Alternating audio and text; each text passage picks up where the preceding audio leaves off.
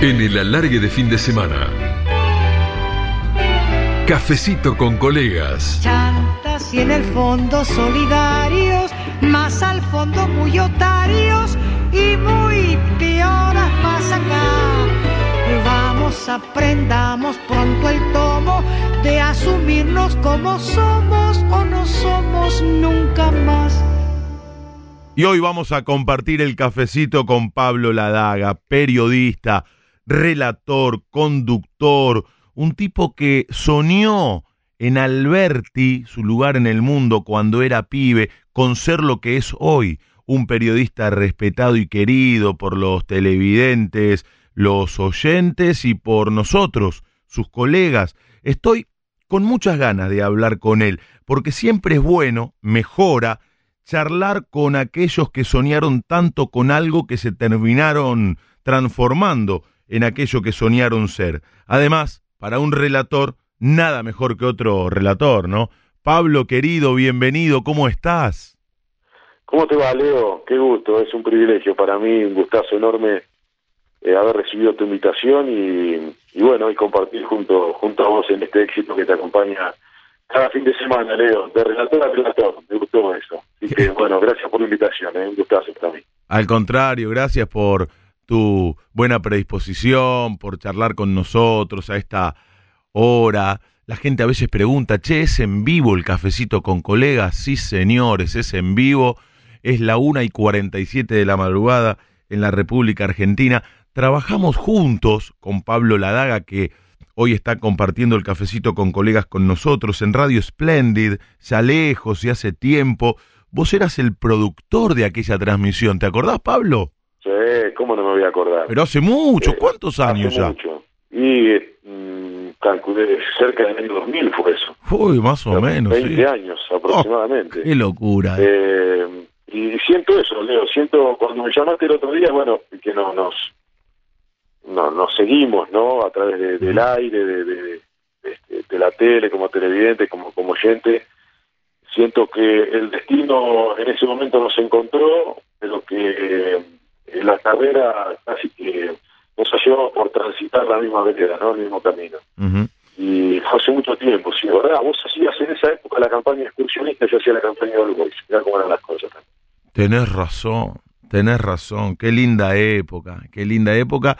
Y qué lindo conocerte, porque en ese momento yo te conocí personalmente, ya te conocía como relator y por todo lo que ya habías hecho en el medio, pero esa transmisión sirvió para que nos conozcamos personalmente. Pablo está pasando un gran momento periodístico, un gran momento eh, profesional, lo podemos ver en Fox, en F90, en, en ESPN ahora. Mira vos, somos compañeros en la señal. en la segunda edición, la de la tarde, con el Pollo Viñolo, conduce un éxito radial los sábados por la mañana a partir de las nueve y media. En Llegó el sábado en Radio 10, lo acompaña hace tiempo ya al Gato Silvestre, en Mañana Silvestre, en la primera mañana de Radio 10, de lunes a viernes, relata en la 94.7, está en la tira, por otra parte, en la tira deportiva de la radio. Esta es una charla en la cual, como buena charla entre amigos, vamos y venimos en el tiempo. Vamos a retrotraernos imaginariamente a tu Alberti natal. Mm. ¿Por qué periodista, Pablo? Eh, el, el por qué, eh, indudablemente la, la, la culpa la tiene la radio, ¿sí? Ah, Eh, en, en esa en ese momento de, de, de, de tanta imaginación a través de esa radio que desde mucho tiempo acompañó a mi vieja y que después me empezó a acompañar a mí y, y que a mí me producía una gran curiosidad, ¿no? De, imaginarme todo lo que estaba pasando dentro de esa caja mágica. Y eso fue desde muy pequeño, Leo, pero desde muy, muy pequeño. ¿eh? Tuve una ventaja eh, por un lado y una desventaja por el otro. O sea, una ventaja que durante todo el secundario nunca tuve el problema de, de tratar de buscar qué era lo que quería para mí, sino que lo tuve desde muy pequeño, desde que arrancó el secundario prácticamente. desde el primer año supe que quería ser periodista. Y la desventaja fue que el secundario quería que se termine lo antes posible, porque yo ya lo había decidido. Entonces, eh, todo transcurría dentro de, ese vértigo. Pero la culpa fue de la radio. En, en mi Alberti, en mi pueblo, la tele en ese momento era un actor totalmente secundario. Y, y esos, esas mañanas de Héctor Larrea de mi vieja y los fines de semana de, Carburando, los sábados de la noche de Cafarel y, los domingos a la tarde de, en esa época de José María Muñoz, después un poquito más acá de, de Víctor Hugo, pero pero fue la radio. El, ¿Por qué fue la radio, Leo? este, a mí, yo siempre les digo a todos, a mí no, no es que me gustó eh, ser periodista deportivo porque me gustaba el deporte. Yo elegí el periodismo porque siempre me atrapó la curiosidad de comunicar. Y, lo decidí desde muy pequeño. Qué bueno, eh, eh, esa es una bendición, saber de tan chico lo que uno quiere ser, porque no es muy común y vos soñaste tanto con eso, lo dije en el comienzo de la charla, que te terminaste transformando en aquello que soñabas. Tu primer laburo tengo entendido que fue en la radio de Alberti, cuando todavía eh, eh, estabas en la secundaria, y si mal no, no me dijeron, fue en un programa de automovilismo. en un programa de automovilismo, estábamos cursando el segundo año del secundario, y en, en Alberti había una sola radio que era de circuito cerrado, te ponían un, un parlante en, cada uno de los hogares que pagaba el abono mensual, digamos, y lo único que tenías que hacer vos en tu casa era subirlo y bajar el volumen. y claro, y era emisora, emisora centro, lo recuerdo siempre al Gordo Melo, que, ya no está, porque él junto a Miguel Cafarati, eh, a, mí, a, Javier Izarral y a Daniel Parazo, los grandes amigos de mi ciudad, de mi pueblo, eh, nos abrieron las puertas siendo tan pequeños. ¿no? Y uno de ellos, Javier, fue era un, es un apasionado de, los fiatos y el automovilismo, eh, me convocó y me dijo, escúchame, a vos que te gusta todo esto, me acompañás en un programa de automovilismo, domingo 8 de la mañana. Oh. Tremendo. y, bueno, y por supuesto que a mí me volvió loco y, y ahí estábamos, haciendo un programa de automovilismo que siempre lo cargo a Eduardo Ruiz, eh, cada vez que me lo cruzo, que le digo, vos te apropiaste de nuestro nombre, porque ese programa se llamaba Última Vuelta. Mirá vos. Un ciclo que luego se trasladó a la pantalla de Fox con, con ese nombre, tampoco no fue nada... Tendrían que haberlo registrado, Panza. Lo, tendríamos que haber registrado, ni sabíamos de qué se trataba de registrar un nombre de esa época, pero la pasamos muy bien, y en ese juego... Eh, en ese juego eh, yo eh, me había hecho hincha de la Fórmula 1 de Ayrton Senna, que no corría todavía ni en Lotus ni nada, recién estaba apareciendo Senna. Y nada, lo opté por, por esas cosas del destino, como por ejemplo juego permanentemente y ahora en, la Fórmula 1 actual soy hincha de Pierre Gasly, pero eh, bueno, y así transcurrió, ¿no? En un programa de automovilismo que nunca fui eh, un apasionado de los fierros, siempre gustaban por tradición, pero tomé la, decisión de no ser eh, no ser seguidor ni de hincha de ninguna marca, sino de los pilotos, ¿viste? Porque el Ferrero, el Foro, el Chevrolet, eh, bueno, eh, yo era hincha de los pilotos. Y así jugamos durante un año y de ahí este, nos trasladamos a la Liga de Alberti a transmitirla también y, hacer diferentes programas, pero el inicio fue la radio, la radio Mi Pueblo, la emisora siempre ahí fue donde donde empecé a, jugar. Lo que hacíamos ahí era trasladar lo que escuchaba yo en radio, trasladarlo a, a ese juego en emisora centro. Mm. El que está charlando con nosotros es el Panza, Pablo Ladaga, amigo, querido relator, conductor, hombre de los medios desde hace mucho tiempo, que se ha ganado eh, el lugar que ocupa, se lo ha ganado merecidamente como les decía en el comienzo de este cafecito con colegas, un tipo querido y respetado por los oyentes, los televidentes y por los que somos sus colegas. Eh, eh, Pablo, contame un poco más de tu infancia, de Alberti. Este programa se escucha, hoy la radio se globalizó en todo el mundo a través de diferentes plataformas, la aplicación. Para aquellos que no lo conocen, que no saben qué es Alberti, Contame un poco de tu infancia y de tu pueblo, de tu lugar en el mundo, aquel que albergó esos primeros sueños tuyos. Alberti está, eh, Leo está ubicado en la provincia de Buenos Aires, ruta 5, ruta nacional número 5, kilómetro 188, de, desde la capital federal. Que no parece tan distante, pero cuando en aquellas épocas eh, la capital federal estaba realmente a, muchísima más distancia de, de, lo que está hoy, ¿no? Cómo, se ha, cómo ha cambiado todo y cómo se ha globalizado todo lo que, lo que acabas de decir.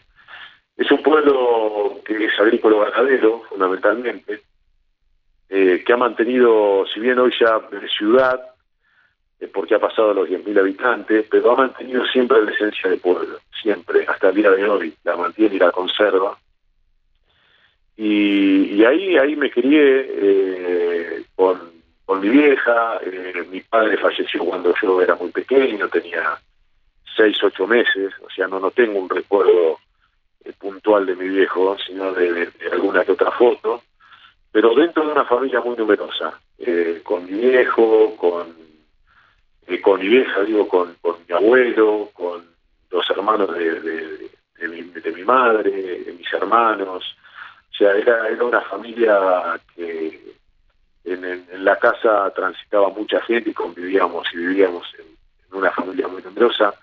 Y, y bueno, y estudié, fui este, al colegio Santísima Virgen Niña, ahí había dos, colegios, hay uno que es el colegio comercial y otro Santísima Virgen Niña, que en, esa época uno no, no, no decidía, digamos, de acuerdo a lo que pensaba en el futuro, eh, qué colegio, sino que se iba al colegio donde estaban los amigos, o sea, terminábamos el primario y si la mayor cantidad de amigos eh, direccionaba para el Santísima Virgen Niña, íbamos hacia allí, o si la gran mayoría se anotaba en el, colegio comercial eh, o en la escuela técnica, íbamos, íbamos para, ese lado. Y, fue una infancia muy linda, realmente muy, muy, muy, este, de, muchos amigos, de compartir muchas cosas, eh, de, vivir esa, esa infancia de, potrero, de plaza, de parque, eh, y de, tantas cosas que hoy un poquito se han perdido, ¿no? Pero, pero que Alberti las conserva, Alberti las conserva cuando yo tengo la posibilidad de, irme, que lo hago permanentemente, de ir a pasar un fin de semana, un día o dos días, eh, todavía conserva esa, esa estirpe, ese ese costado bien de, pueblo, que lo ha perdido Chivilcoy, por ejemplo, que lo ha perdido Bragado, porque crecieron mucho y lógicamente está muy bien, eh, Alberti no, Alberti se ha mantenido dentro de, ese contexto y, la verdad que fue una infancia, una infancia hermosa, sin riesgos, sin peligro, de, tener, como se dice habitualmente, mucho barrio, mucho barrio, eh, mucho barrio. Y eso te puedo asegurar, sin pensarlo, eh, sin este, este, realmente tenerlo en cuenta ni proyectarlo, eh, me sirvió mucho cuando me vine a Buenos Aires, porque yo cuando me vine a la capital federal me vine solo y, de un pueblo a venirte solo a la capital federal, el cambio es sustancial, ¿no? Pero esas cosas que yo vivía permanentemente de, barrio, de, barra, ¿viste? de amigos, esas picardías que, te van nutriendo, que se te van incorporando, mm. me sirvieron muchísimo cuando, cuando me encontré en esos primeros tiempos en la capital federal, que fueron duros, que realmente fueron duros. Estamos charlando con el Panza, Pablo Ladaga. En un rato vamos a hablar de relato, relato de tele, relato de radio. Eh, sos muy maradoneano y empezaste de chico. Cinco meses hoy. Hoy cinco, meses, exactamente. Era, Y empezaste de chico eh, a hacerlo. Hace un ratito hablaste del fallecimiento de tu papá cuando eras un bebé, pero hubo otra tragedia en tu vida, la pérdida de, tu hermano mayor, cuando eras chico, y allí comienza a crecer en tu vida la imagen de Diego Armando Maradona. Allí, tal vez sin saberlo, comenzaste a ser maradoneano. ¿Lo querés contar? Sí, sí, por, por supuesto que sí, eh, Leo. Eh, la, real, la realidad es, yo la Diego lo descubrí mucho antes, en esas en esos domingos de, de radio en mi casa, que era una locura. Mi casa, mi casa era una locura porque eh, mi hermano Daniel era hincha de River. Eh, mi hermano Miguel Lucho, que vos conocés, Claro. hincha de Boca. Eh, yo me guardo, pero no soy ni de Boca ni de River. Eh, mi vieja es hincha de News.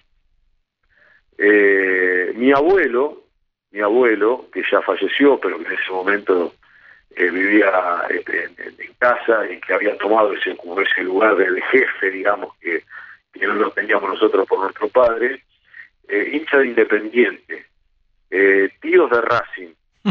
Eh, no, no, era, Una locura, realmente. era era una locura, radio en el medio de la mesa, y imagínate lo que eran esos domingos que arrancaban tempranito con el turismo carretera.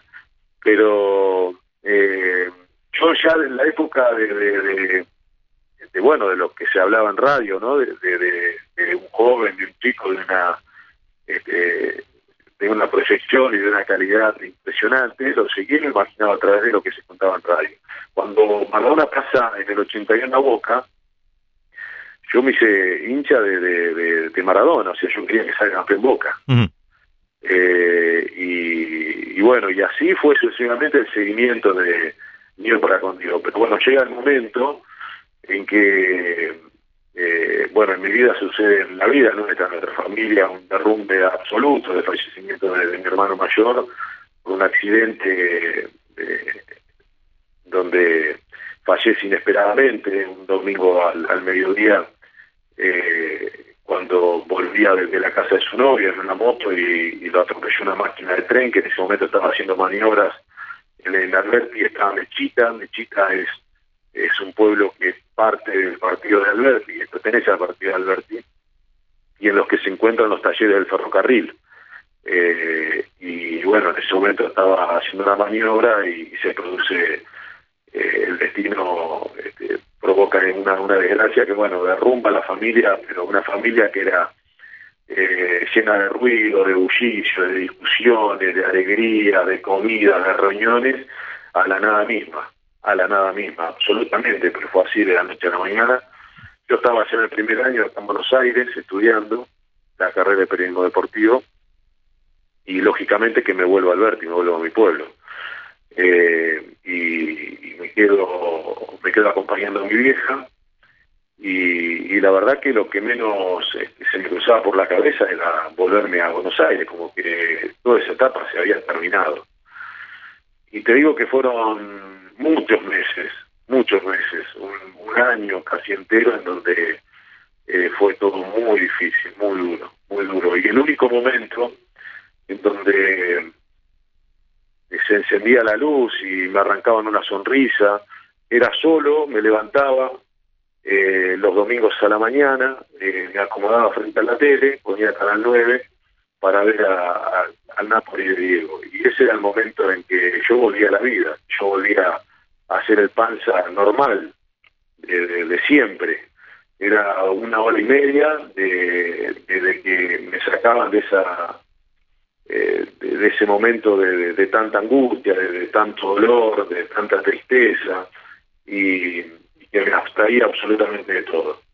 Y eso fue lo que a mí me llevó a ser este, profundamente un fanático de Diego, me hice maradoniano hasta las entrañas, y, y que me hice, me hice fanático y un agradecido. O sea, Diego a mí me dio alegría en un momento de profunda tristeza, y eso para mí tiene un valor incalculable que no lo voy a olvidar jamás en mi vida y que soy un, un profundo, este, un tipo muy agradecido a eso, que digo nunca lo supo, eh, que me, invitaron en, en más de una oportunidad a compartir algún asado o algún encuentro con, con Diego y, y yo sentí que no había necesidad porque, digamos, ¿qué, ¿quién era yo para, para para ir a, cumplir un- una cuestión personal mía, ¿no? De Diego. Vos Imagínatelo a Diego que reciba 20 tipos que no saben ni quién corno es, este uno, quién es el otro, y que la tenga que saludar y compartir algo. Digo, ¿por qué molestarlo a él? Él ya me dio todo lo que me tenía que dar, me dio alegría en un momento de profunda tristeza. Yo estoy en deuda con él y lo voy a recordar hasta el último día de mi vida. Tengo un mandato de recordarlo, de nombrarlo, de, de tenerlo presente, de memoria eterna, del prohibido olvidar, del más grande de todos los tiempos. Y, ese fue Diego para mí. Y después con el correr del tiempo, el Diego es otra cosa, es mucho más que un corredor de fútbol. Diego fue, trascendió y cruzó esa línea de, un simple futbolista, ¿no? Es el abanderado de los humildes, es, es, el, referente de, aquel que, no lo tiene, que no tiene nada, que tiene la zapatilla rota, que le ha ruido la panza y que Diego lo sacó también desde ese momento de darle una alegría y de, de hacerlo olvidar y igualarlos a todos, porque Diego los igualó se hizo abrazar a todos, al que lo tiene todo y al que no lo tenía nada. Eh, y bueno, eso fue lo que pasó con, con mi vida y con Diego y que, que, la verdad yo le debo, le debo, te digo, alguna parte de, mi vida muy triste de, que fue el único tipo que me arrancó la sonrisa. El que nos cuenta su historia es el panza Pablo Ladaga, que está compartiendo el cafecito con colegas con nosotros en el alargue de fin de semana de Radio La Red. Siete minutos pasaron de las dos de la mañana en la República Argentina. Eh, hubo un editorial muy sentido que hiciste antes de la última operación que le practicaron a Diego. Les cuento a nuestros amigos, aquellos que no lo sepan, que Pablo no solamente es eh, un relator de fútbol o un periodista deportivo, es un tipo comprometido con su tiempo, se mete en temas de la actualidad en Llegó el sábado, el programa que conduce los sábados en Radio 10 a las nueve y media de la mañana. Y esto decías, lo rescató Chiqui Heredia, que está en la producción y en la puesta en el aire, y me decía recién por los auriculares, que está muy bueno y muy emotivo lo que dijo el Panza en aquella ocasión. Esto decías, Panza, y quiero compartirlo con los amigos del alargue de fin de semana, antes de la última operación que le practicaron a Diego Maradona. Que los millones de, maradonianos que, que andamos por el mundo, ¿viste? Queremos que, que sea feliz. Que esté bien, que sea feliz. Y como dice en el libro de Arcucci, Diego, eh, ese miedo que tiene a que lo olviden, que se quede tranquilo, si no lo vamos a olvidar. Nunca lo vamos a olvidar. Jamás. Qué locura, ¿no? ¿Cómo lo iríamos a olvidar? Jamás. lo vamos a recordar todos los días. Yo todos los días de mi vida lo recuerdo, todos los días lo nombro. Tenemos una obligación, un mandato. Con él y con todos los muchachos del 86. Pero con él fundamentalmente, él hizo feliz un país. A mí me hizo feliz particularmente en una etapa de mi vida en donde me arrancó una sonrisa. Qué bárbaro. ¿eh? ¿Sabes que te escucho, panza, y, eh. y, se me viene a la cabeza el cuento de Eduardo Sacheri? Me van a tener que disculpar. Que palabras más, palabras menos, se refería de la misma forma a Diego. Pero él, a diferencia de vos, decía yo, ni lo critico ni lo defiendo. Mi silencio es el respeto por el tipo que nos dio tantas alegrías. La culpa la tiene el tiempo, decía en ese cuento de Eduardo Sacheri, porque el tiempo hace la guachada de transcurrir. Se tendría que haber quedado detenido cuando la pelota pasó la línea en el Azteca en aquel gol de Diego a los ingleses. Ese fue el cuento que le llevó Eduardo Sacheri, cuando no era conocido masivamente, a Alejandro Apo para que lo lea en su programa y fue el primer cuento que se leyó públicamente de Eduardo Sacheri. Me van a tener que disculpar. Tremendo, tremendo cuento, tremendo. Eh, me recuerdo un día que me iba eh, a, un lugar a tomar un taxi en la esquina de mi casa y estaba el, taxista paradito ahí y cuando subo al taxi hace mucho, ¿no? Alejandro tenía el, el programa en el Valle Continental, subo y le digo, me voy hasta, maestro, lléveme a tal y tal lado. Y el tipo estaba llorando, ¿viste? Y, y entonces yo me quedo, le digo, ¿le habrá pasado alguna desgracia? Le digo, no, maestro, le digo, este, me toca otro taxi. No, no, me dice, no pasa nada, me dice, es este HDP de Apo que me hace llorar, acaba de contar un cuento. de, Diego, ¿no? Y bueno, eso provocaba, eso provoca Diego, no se lo provocaba, a mí me cuesta este, nombrarlo en pasado, Diego. Eh, no, no lo acepto, pero pero sí, este, es que, eh, mira, a Diego le costaron le contaron la costilla de todos lados, eh, Leo. Eh, no le perdonaron absolutamente nada. Eh, los defectos y los errores de Diego y sus contradicciones, que no son ni más ni menos que, un montón de, nosotros y de muchos más, eh, pero a él se, la, se las reflejaron, se las enrostraron, este, y, muchos eh, colegas desde el púlpito con el dedo acusador eh, lo sacudieron y le dieron. Y el otro día, eh, el Indio Solari, cuando en, el recital de los fundamentalistas del aire acondicionado, que presentó uno de sus nuevos temas, eh, hay una frase que lo que lo define todo, todo lo que pasó con Diego más allá del campo de juego, ¿no? Más allá de lo que hacía dentro del campo de juego. Eh, en ese tema el indio escribe una frase que dice mis intereses no fueron saludables. Hmm. y los intereses de Diego no fueron saludables para muchos. Por eso no se lo perdonaron. Nunca se lo perdonaron. Hmm. Y creo que no se lo van a perdonar. Pero mejor que sea así, porque los que nos paramos en la vereda del Diego eh, estamos contentos que así sea. El que habla es eh, Pablo Ladaga, mejorándonos la madrugada en la trasnoche de Radio La Red. En un rato, te lo adelanto para no tomarte de sorpresa, esto lo hacemos cada semana con nuestros colegas. Te voy a pedir, como para que lo vayas pensando, que me armes el mejor equipo de todos los tiempos para transmitir fútbol por radio. En un ratito, relator, comentarista, dos campos de juego, un informativista y, por supuesto, un locutor comercial. Eso más tarde. Pero, si querés, podés ir pensándolo. Con gente que laburó con vos o no necesariamente. Quiero que me cuentes en un rato el trasfondo de esto que vamos a escuchar. Radio del Plata, programa del gato silvestre, vos eh, eh, en la mesa, estaba Lucas Beltramo también, y aparece un Maradona que no era Maradona, interpretado, imitado por Benjamín Amadeo. Vamos a escuchar un ratito de esto, es muy divertido por otra parte, y después quiero que me cuentes el trasfondo de aquello que ocurrió. Escuchemos. Em, ¿y, ¿y, cómo estás viendo mm, a Boca? Y te voy a pasar acá con un, porque más que yo, acá tenés un ídolo que además es columnista en la mesa, así que, eh, ¿cómo estás viendo a Boca? No, estoy, no estoy viendo tanto tanto de boca acá en ah, en, en, en, Dubái. ¿Quién, es el, muchacho, el periodista? Eh, Pablo Ladaga.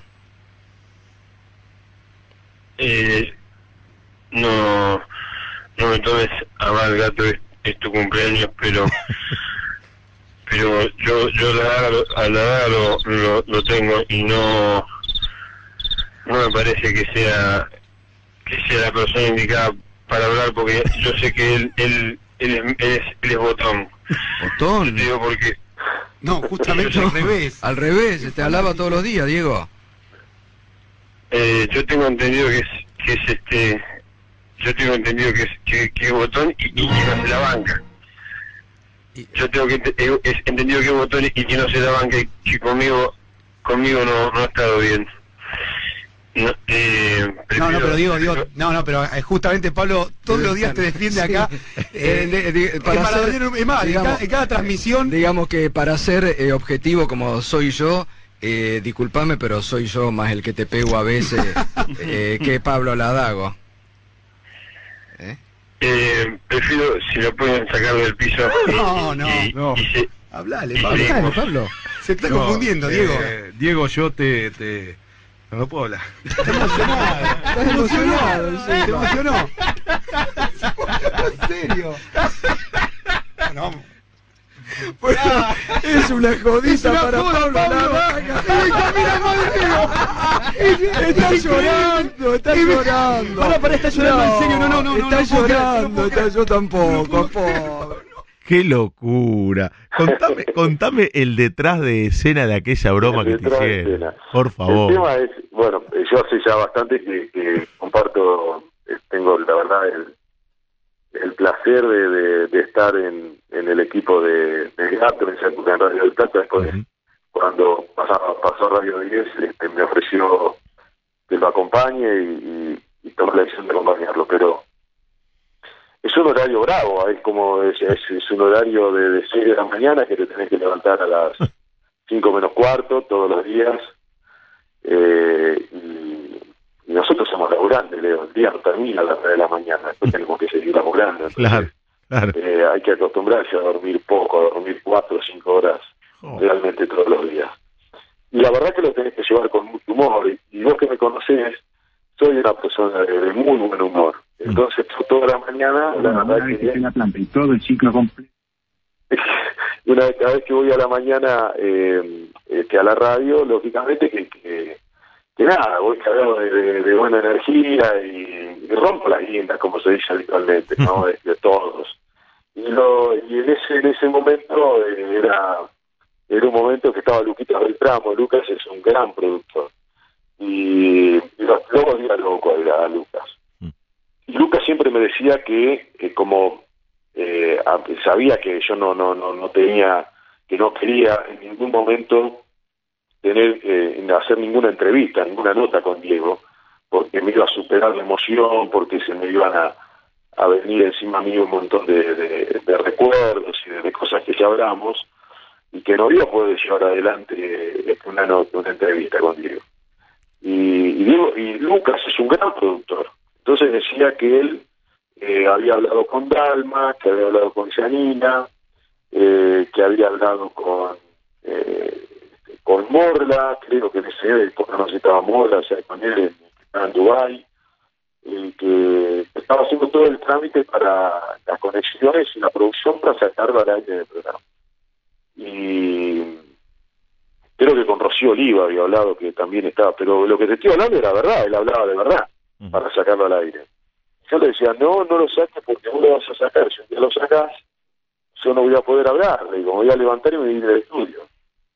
Y, bueno, y así, así, así, hasta que en un momento determinado pasa que, que estábamos en el, en el programa y entra el productor al estudio, pero con una locura llevándose todo por delante, y le tira arriba de la mesa así un papel a, al gato en donde el papel dice Maradona en línea.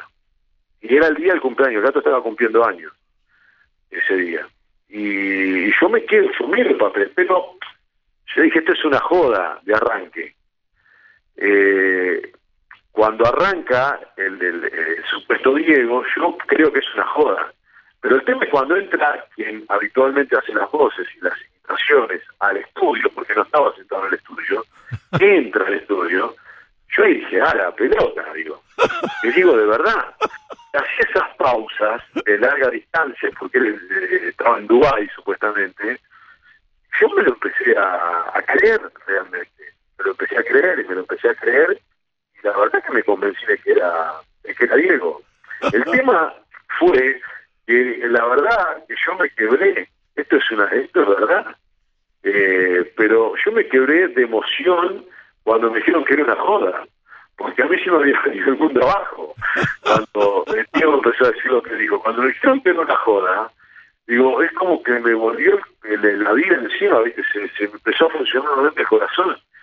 Y bueno, nada, y ahí apareció Benjamín, Benjamín Amadeo, que era quien estaba, quien hacía la imitación, que luego Benja me llamó por teléfono, porque digo, me dijo, sin saber que nunca había tenido la intención de de, que pase un mal momento, que simplemente pensé que era una, una broma, nada, después hicimos una relación con, con Benjamín, pero eh, fue tremendo, fue un momento tremendo, que en un momento muchos se, muchos eh, se habían enojado porque la broma había sido demasiado pesada, que había ido hasta hmm. un lugar extralimitado. Yo nunca lo tomé así porque en definitiva entre nosotros era una devolución de gentileza de la cantidad de bromas que yo hago habitualmente. Hmm. Eh, y segundo, la emoción nunca fue producto del enojo porque Diego me estaba diciendo que era un botón, sino que fue cuando me dijeron que fue una broma. Cuando dijo que era una broma, me volvió el alma al cuerpo, y entonces me quedé, mm. dije, menos mal, empecé para pues yo me muero. eh, y, y, bueno, nada, fue eso, pero fue un buen recuerdo, yo lo tomo, lo, lo, tomé bien, y, es más, te voy a contar el trasfondo, la, la señora de, la esposa de Gustavo Silvestre, se enojó mucho con Gustavo mira, por la broma. Mira.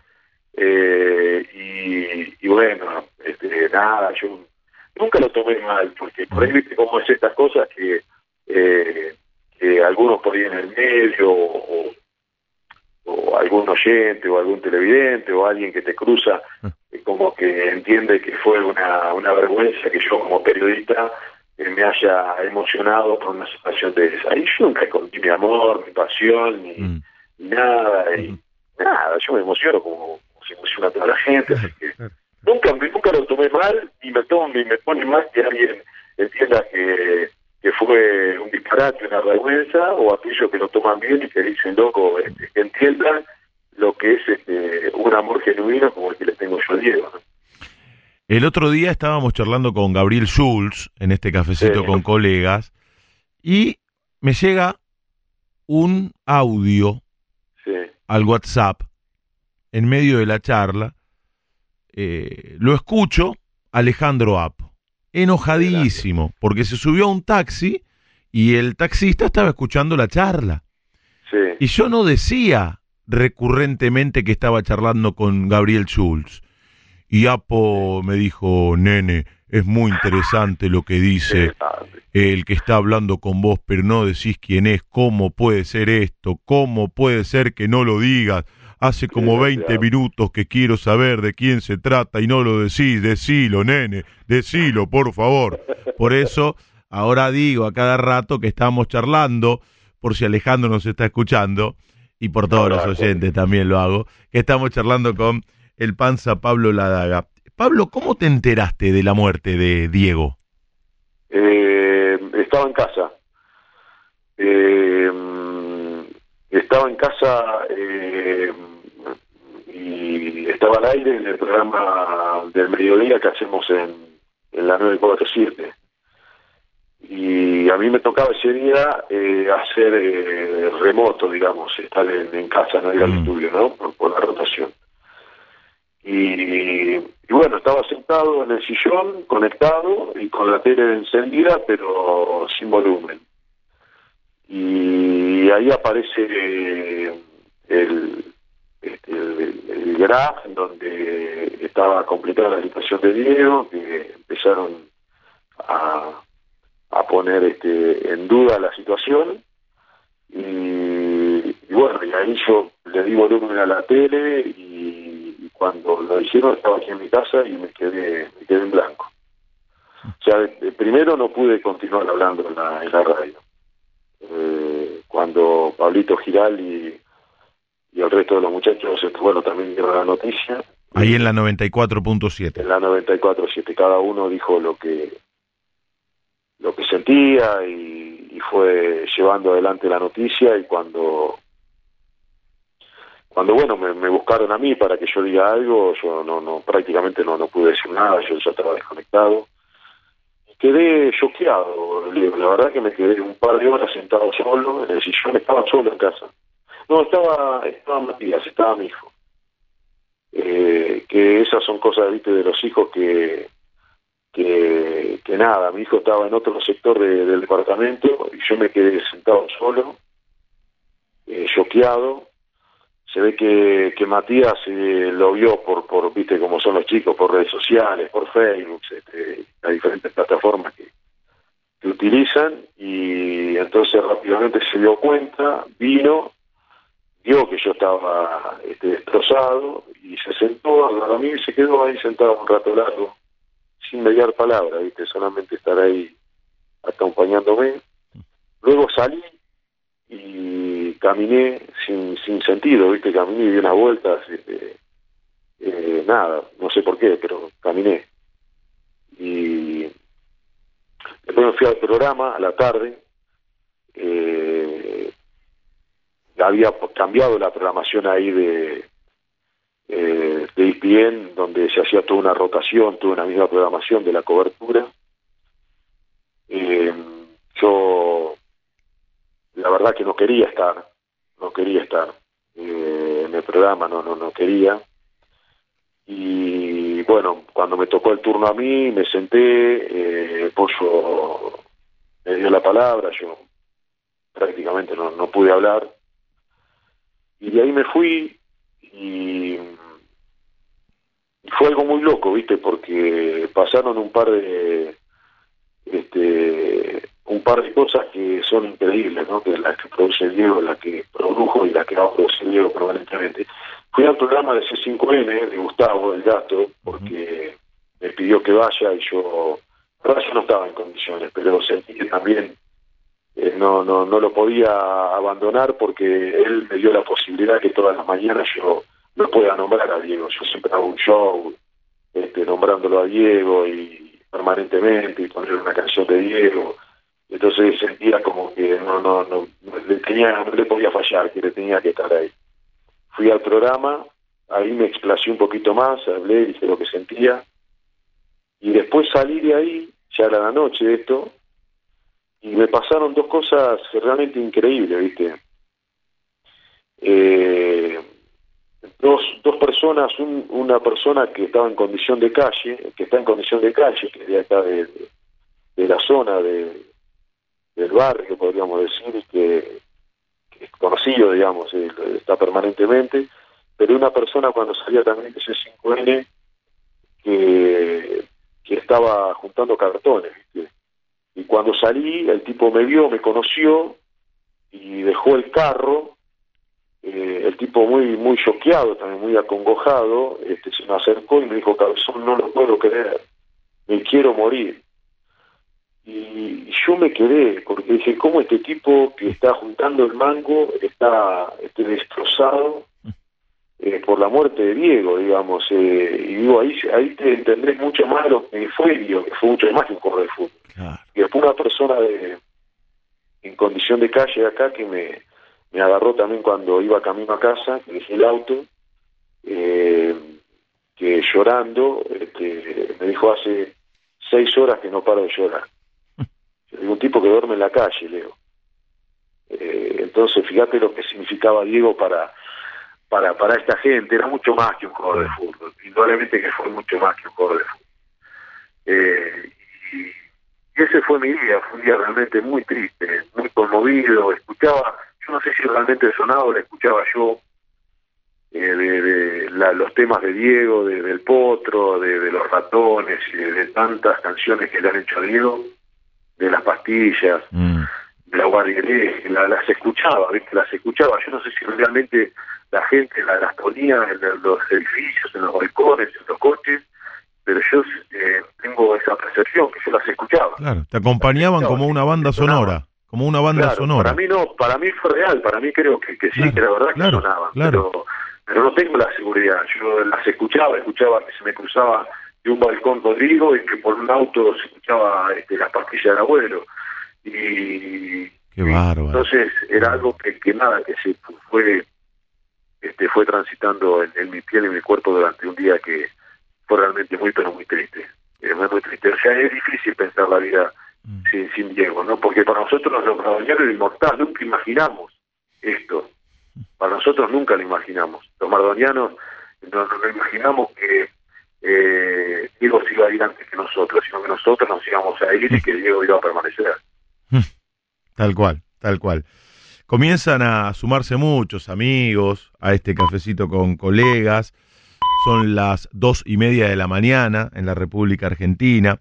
Eh, le mando un gran abrazo a Eric Demkov, periodista, relator, que, me manda un mensaje para vos me pone gran relator el Panza, tiene una impronta y un ritmo estupendo, hace mucho que no lo veo.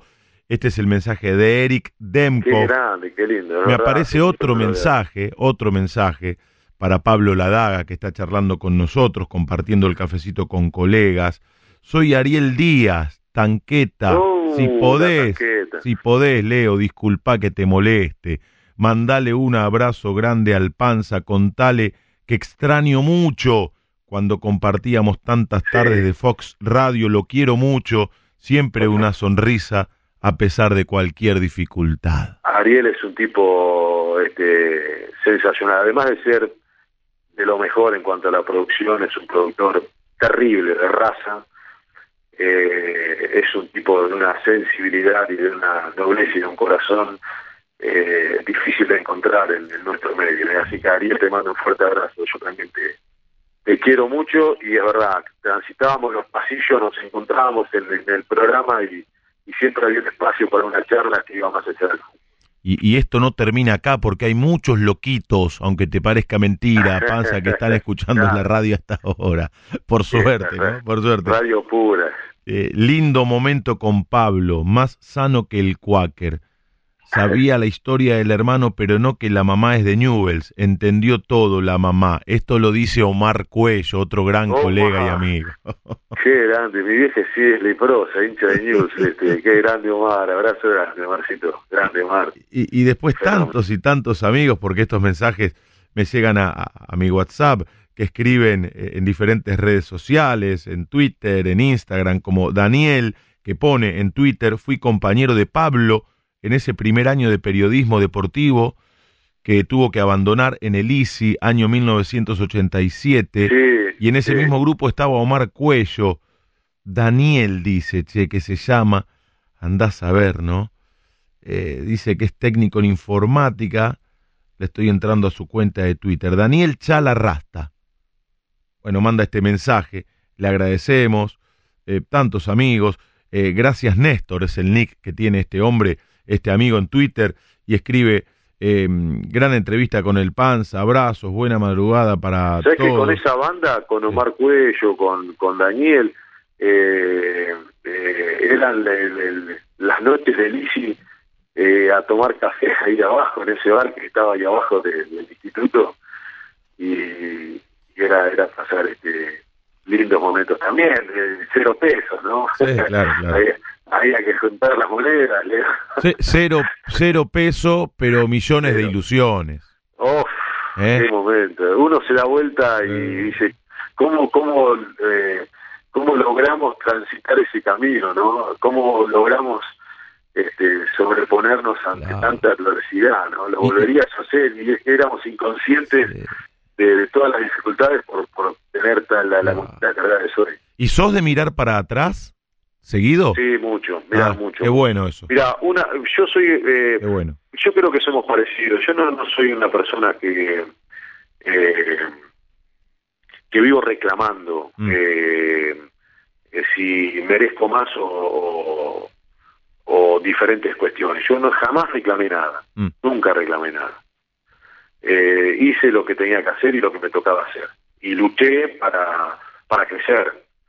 Eh, y si había un lugar en donde no podía crecer más o entendía que, que, ya había dado todo y que nadie reconocía en, mí lo que podía dar, tomaba otro camino, no, no, mm. no, no, no me quedaba en, de, ese reclamo que, que no lo considero inválido, este, simplemente que yo no, no, no lo profeso, no, no, no lo transito. Pero una vez, una vez en torneos, eh, entendí que yo merecía de, determinada cuestión, que no era el caso, no, me importa. Y entonces le pedí una reunión a Infante, a, este, a Infante que en ese momento eh, era el gerente general, el director de, torneos. Y entonces entré yo con, con, muchas, este, con mucha energía negativa de, de pelea, ¿no? de reclamo. Y, esa percepción de infante rápidamente, lo primero que me dijo fue, para, mira para atrás y fíjate dónde estás. Ahora decime qué, qué, es lo que me querés decir. Y entonces yo hice el ejercicio rápidamente. Mm. Entonces dije, miré para atrás y dije, vamos a Digo, no, no, no, Milá, digo, la verdad que fue fue tremendo. Entonces sí, es verdad que miro, sí, miro mucho para atrás. miro, miro, todo lo que lo que caminé, lo que este lo que luché, lo que soñé y, lo contento que estoy de, lo que hice. No, no, no.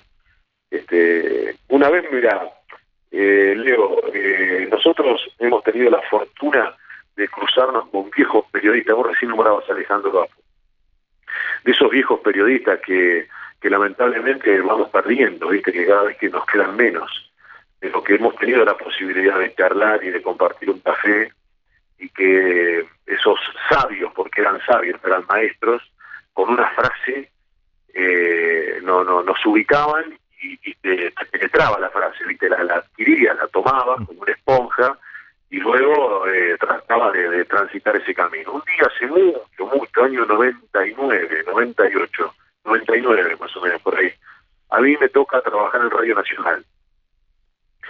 Y en ese equipo de Radio Nacional estaba, entre otros, Juan Carlos Morales y Horacio García Blanco. Yo el gordo para mí era mi ídolo, yo lo quería mucho, o sea, lo, admiraba mucho en mis viejas épocas de Radio en Alberti, pequeño.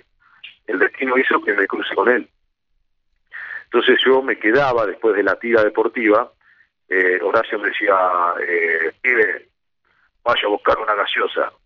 Y entonces yo iba a buscar una gaseosa y nos quedábamos charlando, tomando una gaseosa y nos quedábamos charlando, pero dos horas de charla, una hora de charla, para mí era, era, el Horacio García Blanco de las noches de de Fox, de Vox con Cafarelli, era el, García Blanco, el comentarista de Muñoz, era, era un maestro el de Horacio para mí yo recuerdo que de todas esas charlas hubo una frase eh, que me la, me la dio, me la regaló y yo me la, me la guardé en, lo más profundo de mi corazón y de mi responsabilidad. Me dijo, pibe, recuerde que en esta profesión usted no debe perseguir la fama. Lo que debe obtener es el prestigio. El prestigio es eterno. La fama, como todo el mundo sabe, es efímera.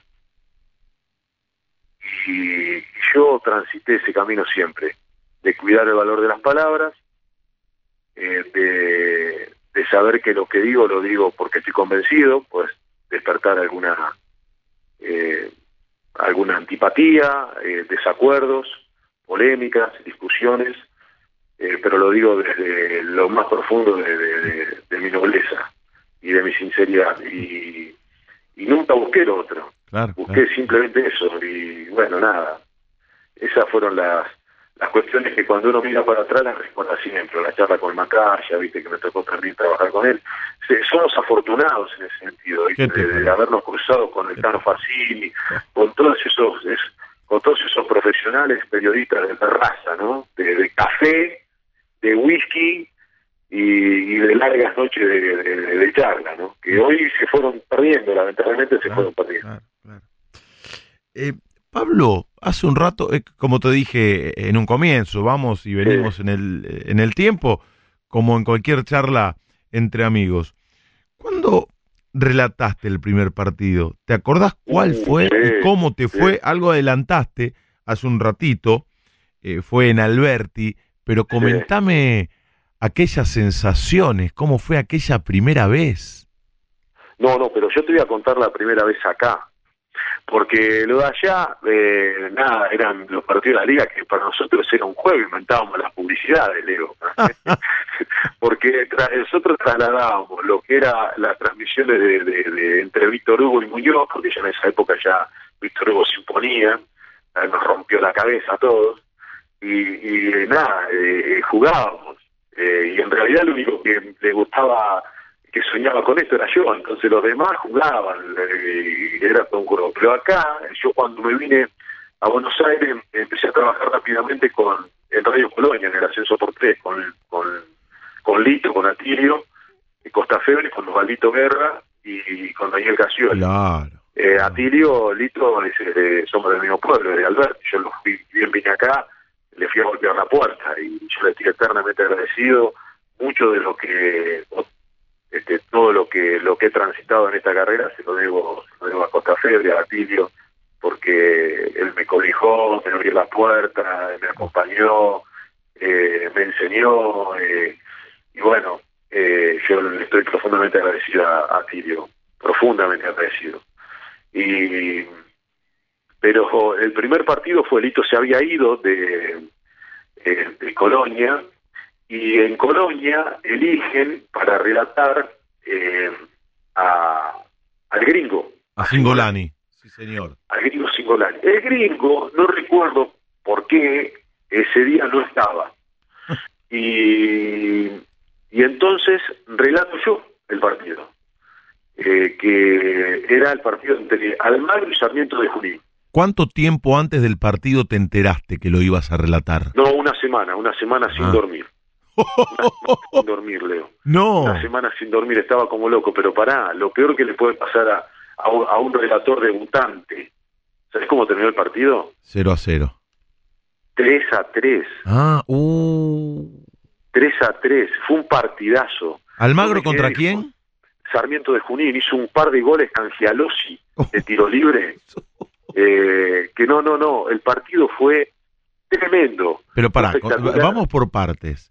Contame quién fue el que te dijo que ibas a relatar. El Gordo Guerra, Casioli. Eh, no, el que me que iba a relatar fue Guerra, fue Osvaldo. Te dijo Osvaldo que ibas a relatar una semana antes del partido. A partir de ahí Unas- ya no pudiste el dormir. martes. El martes. ponele hasta el sábado, pero sí, el martes me lo comunicaron. ¿Y a Sí, quién fue la primera persona que se lo dijiste? Que le A contaste, vieja. che, voy a, a tu mamá. Sí, sí. ¿Qué hiciste? ¿La llamaste por teléfono? Sí, el relato el sábado en Radio Colonia. Este, eh, aparte de Radio Colonia, para mí era, era la radio que también en Alberti. Yo en Alberti era un gran husmeador de dial, porque no era que nos quedábamos. En mi casa escuchaba Rivadavia. Pero yo después casaba la radio, eh, me apoderaba de la radio y iba con, no sé, de Miguel Ángel de Renzi, con Gillo Arangio, Oh. de- y iba con Parmisari, que estaba en Radio Colonia. en esa ¿Sabes que eh, el otro día compartimos el cafecito con colegas con Miguel Ángel de Renzi? Cuántas historias, no sabes qué lindo Bueno, momento. el, el relato de la doble emoción. Claro, claro. Repetía el gol dos Sí, veces. sí, sí. Más de uno festejó el mismo gol dos veces, ¿eh? Ah, eh, no, yo no lo festejé, pero yo le negaba, le discutía al aire a la radio, ¿no? A Renzi, que no era el resultado, que era 2 a 0, y de Renzi decía que estaba 1 a 0. Yo le miraba a la radio y le decía, pero si son dos. Y era 1 a 0, claro, lo había repetido, no había dado cuenta. Qué locura, qué locura. Pero, eh, y bueno, y Colonia para mí era, era la, la radio de esa época, tenía Claro. un equipo, era Renzi, estaba Nimo, estaba Sí. Olivari, estaba Apo, eh, era. Raúl Fernández hacía estudios Raúl centrales. claro. Fernández, este, nos Hola, escucha. Raulito. Y, y bueno, era un equipazo, un equipazo, era un equipo que yo lo escuchaba mucho, a- escuchaba mucho de Radio Colonia, a Parrizal y ese equipo en la transmisión. Bueno, y, y, co- y contame cómo te fue en ese partido 3 a 3. ¿Quién te No, me comentó? Contame todo. Bueno, comentaron Casioli y Guerra, los dos, Claro, la transmisión central, el partido principal. La transmisión central, transmisión central en la cancha de Almagro. Y, y bueno, eh, nada, yo arranqué solamente como, como era un relator novato, digamos, que era mi primer partido, no hice previa nada, me dieron eh, el pase cuando ya los equipos estaban en la cancha, estaba por empezar el partido. Ahí irrumpió y apareció el relator. ¡Uh, qué momento! y, y bueno, nada, eh, Escúchame, ¿estabas cagado? Sí, estabas cagado. Estaba estaba ansioso. ¿Por qué? Porque, a ver, esto te pasó a vos, a los relatores nos pasan las mismas cosas. Sí. Eh, el partido yo desde el martes al sábado lo había relatado 70 veces. ¡Ah! Ya se había jugado 70 veces el partido. Porque no, te puedo asegurar que el gol de Cangialosi de tiro libre no fue una sorpresa, yo lo había relatado. ya 50 Ya lo habías visto. Claro, porque yo me imaginaba, si hay un gol de tiro libre de Cangialosi, entonces lo relataba, lo relataba, lo relataba.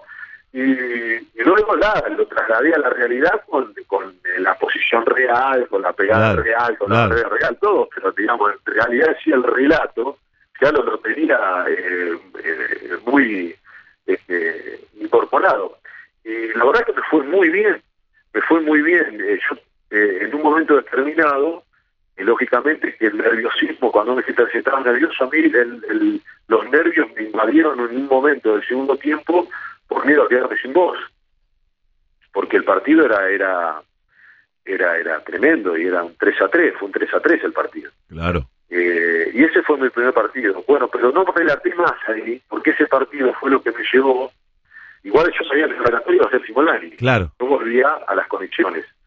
Y, y me llaman de eh, de All Boys. Me llama Pipo Sintes para, para relatar la campaña de All Boys con el profe Pellegrini, con, con toda esa banda de amigos ahora, hoy en día, eh, para relatar la campaña de hoy. Si me ofrecen, no sé, ponerle a plata de, ese momento o a plata de hoy, si la de hoy, no sé, no sé, 200 pesos por partido. y Pero a la nada misma, le digo, eran 200 contra nada. Y, pero yo nunca en ese momento no, no se me cruzaba por la cabeza el tema del dinero, de ser una esponja, de agarrar cosas que andaban dando vueltas por ahí porque quería aprender. Claro. Y, fue una decisión brava porque eh, me llama Casioli para decirme que no me podía ir y me hace una oferta. Ah, la flauta. Eh, eh, ese, ese fue tu primer laburo en Buenos Aires, el ascenso por tres. Sí, el ascenso por tres fue mi primer trabajo. Claro. Sí, sí, sí, sí. sí. Y yo de ahí ya rápidamente, del ascenso por tres, ya me fui a trabajar. Eh, Mirá qué importante, eh, qué importante que serías para que Casioli te ofrezca guita. Yo te digo que estás contando algo increíble. ¿eh? Oferta, Sí, de, si eran 200 pesos por partido, Casioli me ofrece 50. claro, no, pero igual, ya que te ofrezca Casioli, aunque sea un chupetín, es tremendo. un milagro. Es inédito, inédito. Pero pero yo sabía, yo tenía claro que en ese momento lo que yo necesitaba era era era relatar. Claro. Y, y que hoy se me iba a dar la posibilidad de la, de la formación como relator, ¿viste? De prueba y error, de, saber que de, manejar la transmisión. Y bueno, y me fui. Me fui, inesperadamente me fui, porque cuando ponía el ascenso por tres era, el momento de, las oportunidades, porque se había ido Lito y se había abierto ahí este, un momento de cambios. Y, y bueno, me fui a Luis, me fui a Luis a relatar y relaté justo la campaña del 92-93 eh, del ascenso de All a, la, a la B Nacional, de la B Metropolitana a la B Nacional, esos 10 partidos, que el otro día casualmente, mira, me, este, me manda una persona un par de goles que quedaron grabados en esos viejos cassettes, esos TDK, de los TDK 90 de, de los dos campeón que se que habían hecho prof de todos los muchachos ahí para, para venderlos. Y, y, bueno yo ahí me formé. La verdad que como relator me formé la campaña luego y a vos te habrá pasado lo mismo de excursionismo porque ahí empecé a, a jugar a, buscar apodos a este a ir experimentando este los momentos de las aceleraciones de los diferentes lugares de la cancha de los gritos de gol de las expectativas, ¿viste? de los climas, eh, y de armar un show radial, porque ese es el tema, ¿no? Siempre uno cuando relata se pone en el lugar del otro. Obvio, eh, obvio. Lo tenés que pasar por todos los estados de ánimo que, pasa un partido de fútbol, y esa fue mi formación como relator, fue, fue el Boy. Pero el primer partido fue Sarmiento y, y Almagro, Almagro Sarmiento, mm. mejor dicho, en, Villa Rafo, y José Ingeniero. Walter Saavedra, maestro de relatores, cuando le preguntas por el oficio de relatar, te dice, nosotros los relatores leemos en voz alta lo que los jugadores escriben con los pies. Qué hermosura. Si yo te pregunto a vos sobre el oficio de relatar, ¿qué me respondes? Que es un estado de ánimo. Ah, es buena. Esa. Que el, el, el, relator eh, transmite eso, Leo. Si vos estás mal, eh, tu estado de ánimo es malo, eh, el, oyente te lo percibe que vos estás mal. Mira. ¿Te pasó alguna vez de salir a relatar? Sí, pasa, sí, sí, Más allá que nosotros, cuando nos concentramos y estamos en estado de transmisión, nos abstraemos de todo, de, todo tipo de cosas que nos pasan en la vida. Eh, nos metemos en, esa burbuja, esa burbuja tremenda. Pero eh, para mí el, estado pleno de, de, relator es eh, poder meterle en la cabeza al oyente, al que me está escuchando, mm. a trasladarle, hacerlo sentir que está en la cancha, o sea, meterle en la cabeza el partido, la cancha. Mm. O sea, eh, eso es lo que yo me imagino como relator. ¿Cuál fue la cuál, fue la peor la peor situación personal? Estamos charlando con Pablo Ladaga, sí. el Panza. ¿Cuál fue la peor situación personal en la que tuviste que relatar un partido de fútbol? A ver. ¿Te acordás?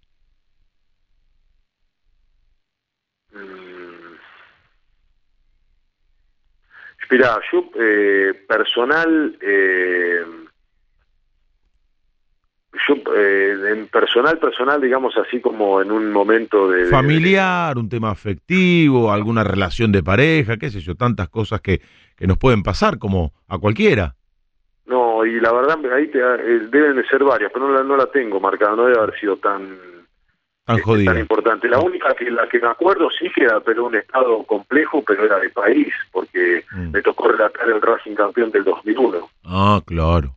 eh, que me vine de Alberti para relatar ese partido, porque la verdad el campeonato se había detenido, se había Sí, suspendido. Exacto, claro. Y, y lo relaté para Radio Mitre, a ese, a ese, creo que fue para Radio Mitre que lo relaté. Eh, y, y era una situación muy compleja, Mm. era, era, era muy, muy compleja de, de- de- este, del país con todo lo que estaba pasando. Mm, mm. Y, pero eso fue, digamos, más general, personal de lo que vos me estás, Claro, claro. me lo estás preguntando, no lo recuerdo, la verdad no lo recuerdo, que me haya pasado algo así muy, muy puntual. Panza, ¿cuándo fue la primera? No, no, ¿sabés, ¿sabés cuál fue? Ah, te acordaste. Eh, ¿Cuál? Sí, sí, no, ver, no, me acuerdo, ver, me acuerdo. a ver, eh. Pues muy difícil eh, el momento de, de lo que pasó en el Mundial de Brasil, con este tanto con el Topo López con, como con la hija de Titi. Fue un momento bravo para, para meterte en estado de transmisión. Bueno, eh, Fue, fue, fue, tremendo para porque- todos, sí, sí, sí. Sí, sí, sí, ese, ese fue un momento difícil, muy, muy difícil, eh, porque bueno, nada, porque como son los mundiales, como son esos eventos, como que todos compartimos todo. Eh, te cruzás eh, a cada rato y a cada instante, ¿viste?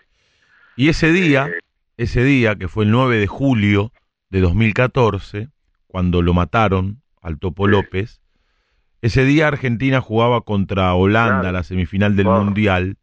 A vos te tocó relatar ese partido Sí, sí. y decías esto. Va el cuarto penal para la Argentina, va la fiera, va Maxi. Si lo hace, está. Si lo hacemos. Si no, lo hace, no, si ¿sí? lo hace, está, sí. 3-2, claro, si lo hace ganamos, vamos Maxi. Si lo hace ganamos, si lo hace ganamos, vamos Maxi. Vamos Maxi. Señores, Argentina con este penal para meternos en la final. Argentina para ir al Maracaná el domingo. Argentina para pensar en Alemania. Vamos Maxi. Vamos Maxi y Emiliano Rodríguez para pegarle. Vamos Fiera. Le va a pegar Maxi. Corta carrera. ¿Qué te pasa, holandés? Anda al arco, dale. Le va a pegar Maxi. Maximiliano Rodríguez, la fiera para pegarle. Vamos todavía, vamos a la final, vamos todos juntos. Va Maxi, va Maxi. ¡Gol! ¡Gol!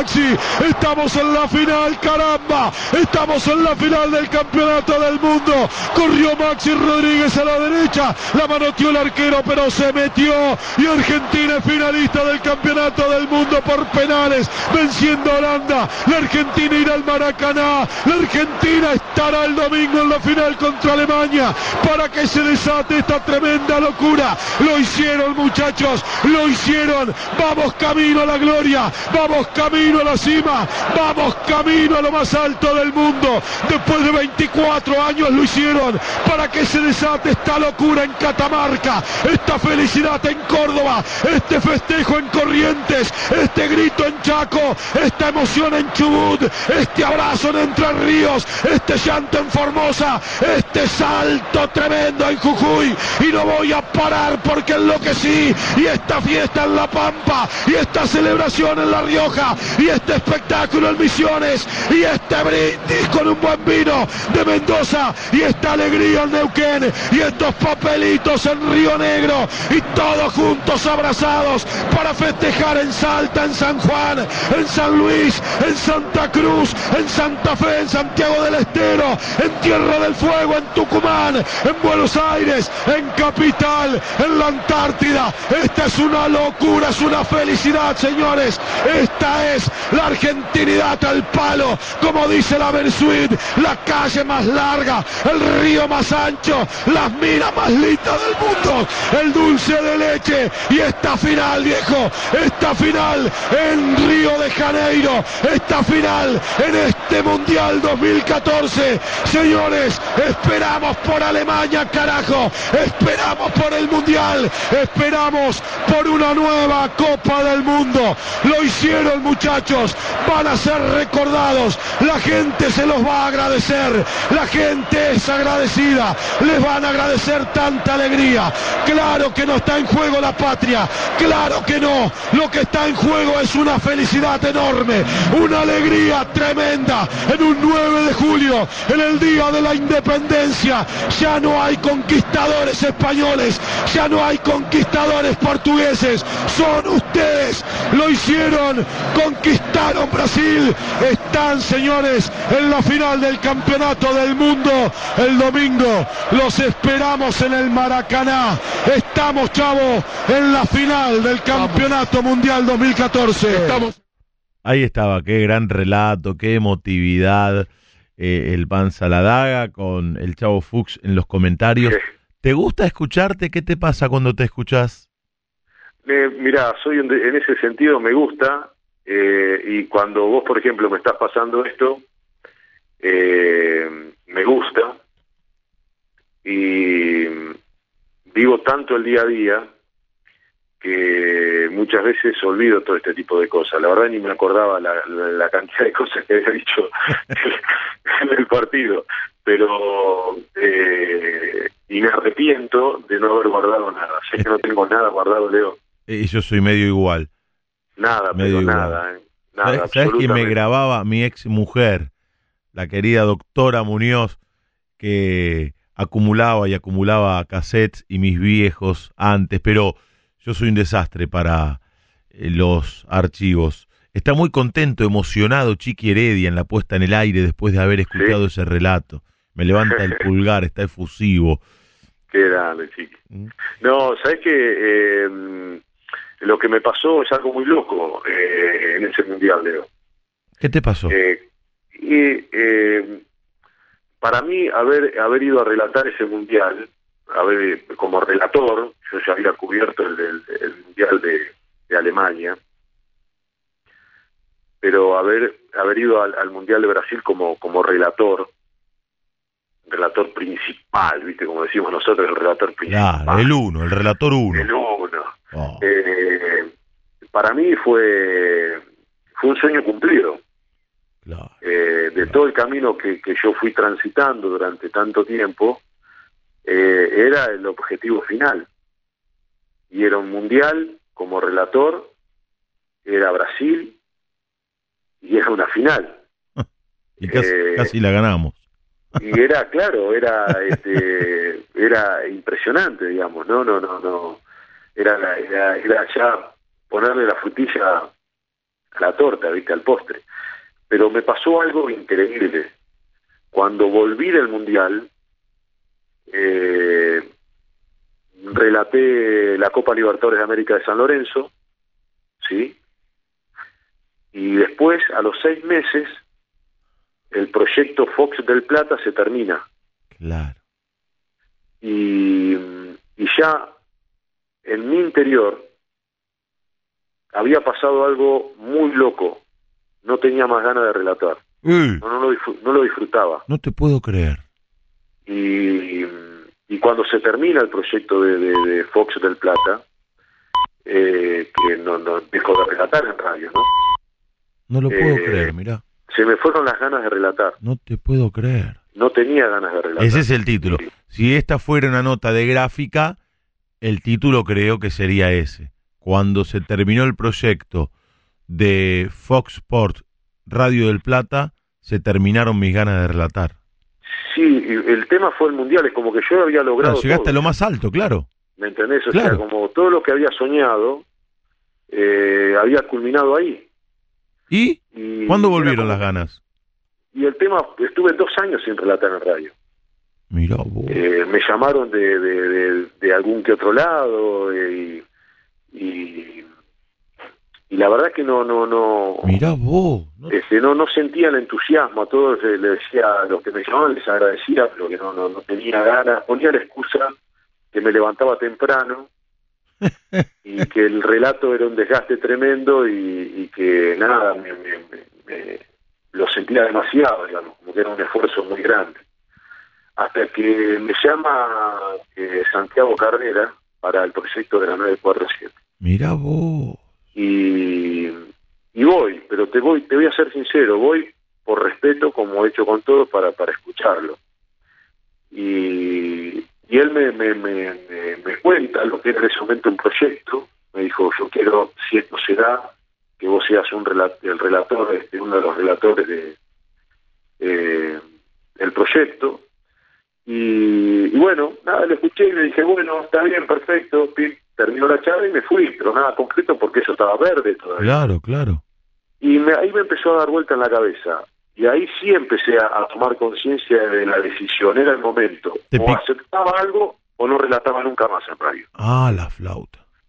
Y, y bueno, estaba en el verano en Alberti y me suena el teléfono y era eh, Santiago que me, me decía, ¿dónde estás?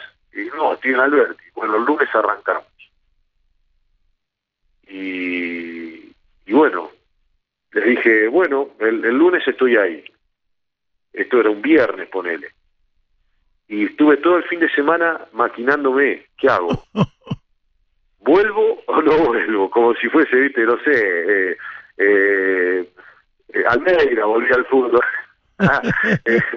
Y, pero no, era una pelea conmigo mismo, pero después me ganó la pasión, porque en definitiva el relator no se apaga nunca y no muere nunca. y, ¿eh? volví y nada, yo nuevamente lo disfruto y estoy como en las, en, las viejas épocas, pero pero estoy en esa etapa también de siempre lo dije, que es lo que a vos también te pasa, Leo. Nosotros los relatores no elegimos los partidos, nos gustaría elegir, relatar lógicamente los mejores. No es que uno no transite este camino por no relatar el mejor evento eso es una mentira. Mm. Pero disfrutamos con lo que nos toca.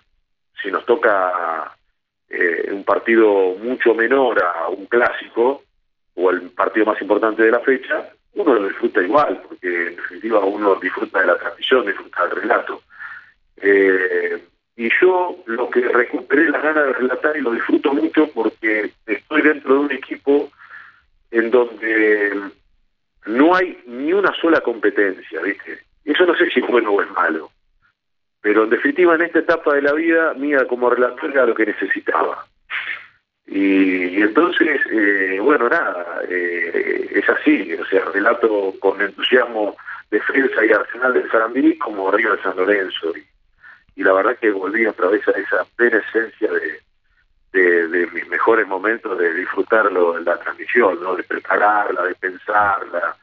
Eh, y no de sacarla, porque son dos cosas distintas. El redactor sabe cuando, aunque la gente no se dé cuenta, cuando uno saca una transmisión adelante por oficio, pero cuando la prepara la transmisión. Son dos cuestiones totalmente diferentes.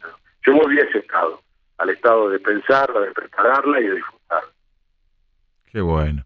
Qué gran equipo tiene ahí. Relatorazo, Germán Sosa, mi amigo el polaco Caimi. Ah, el polaco es un... Qué monstruo que es el polaco.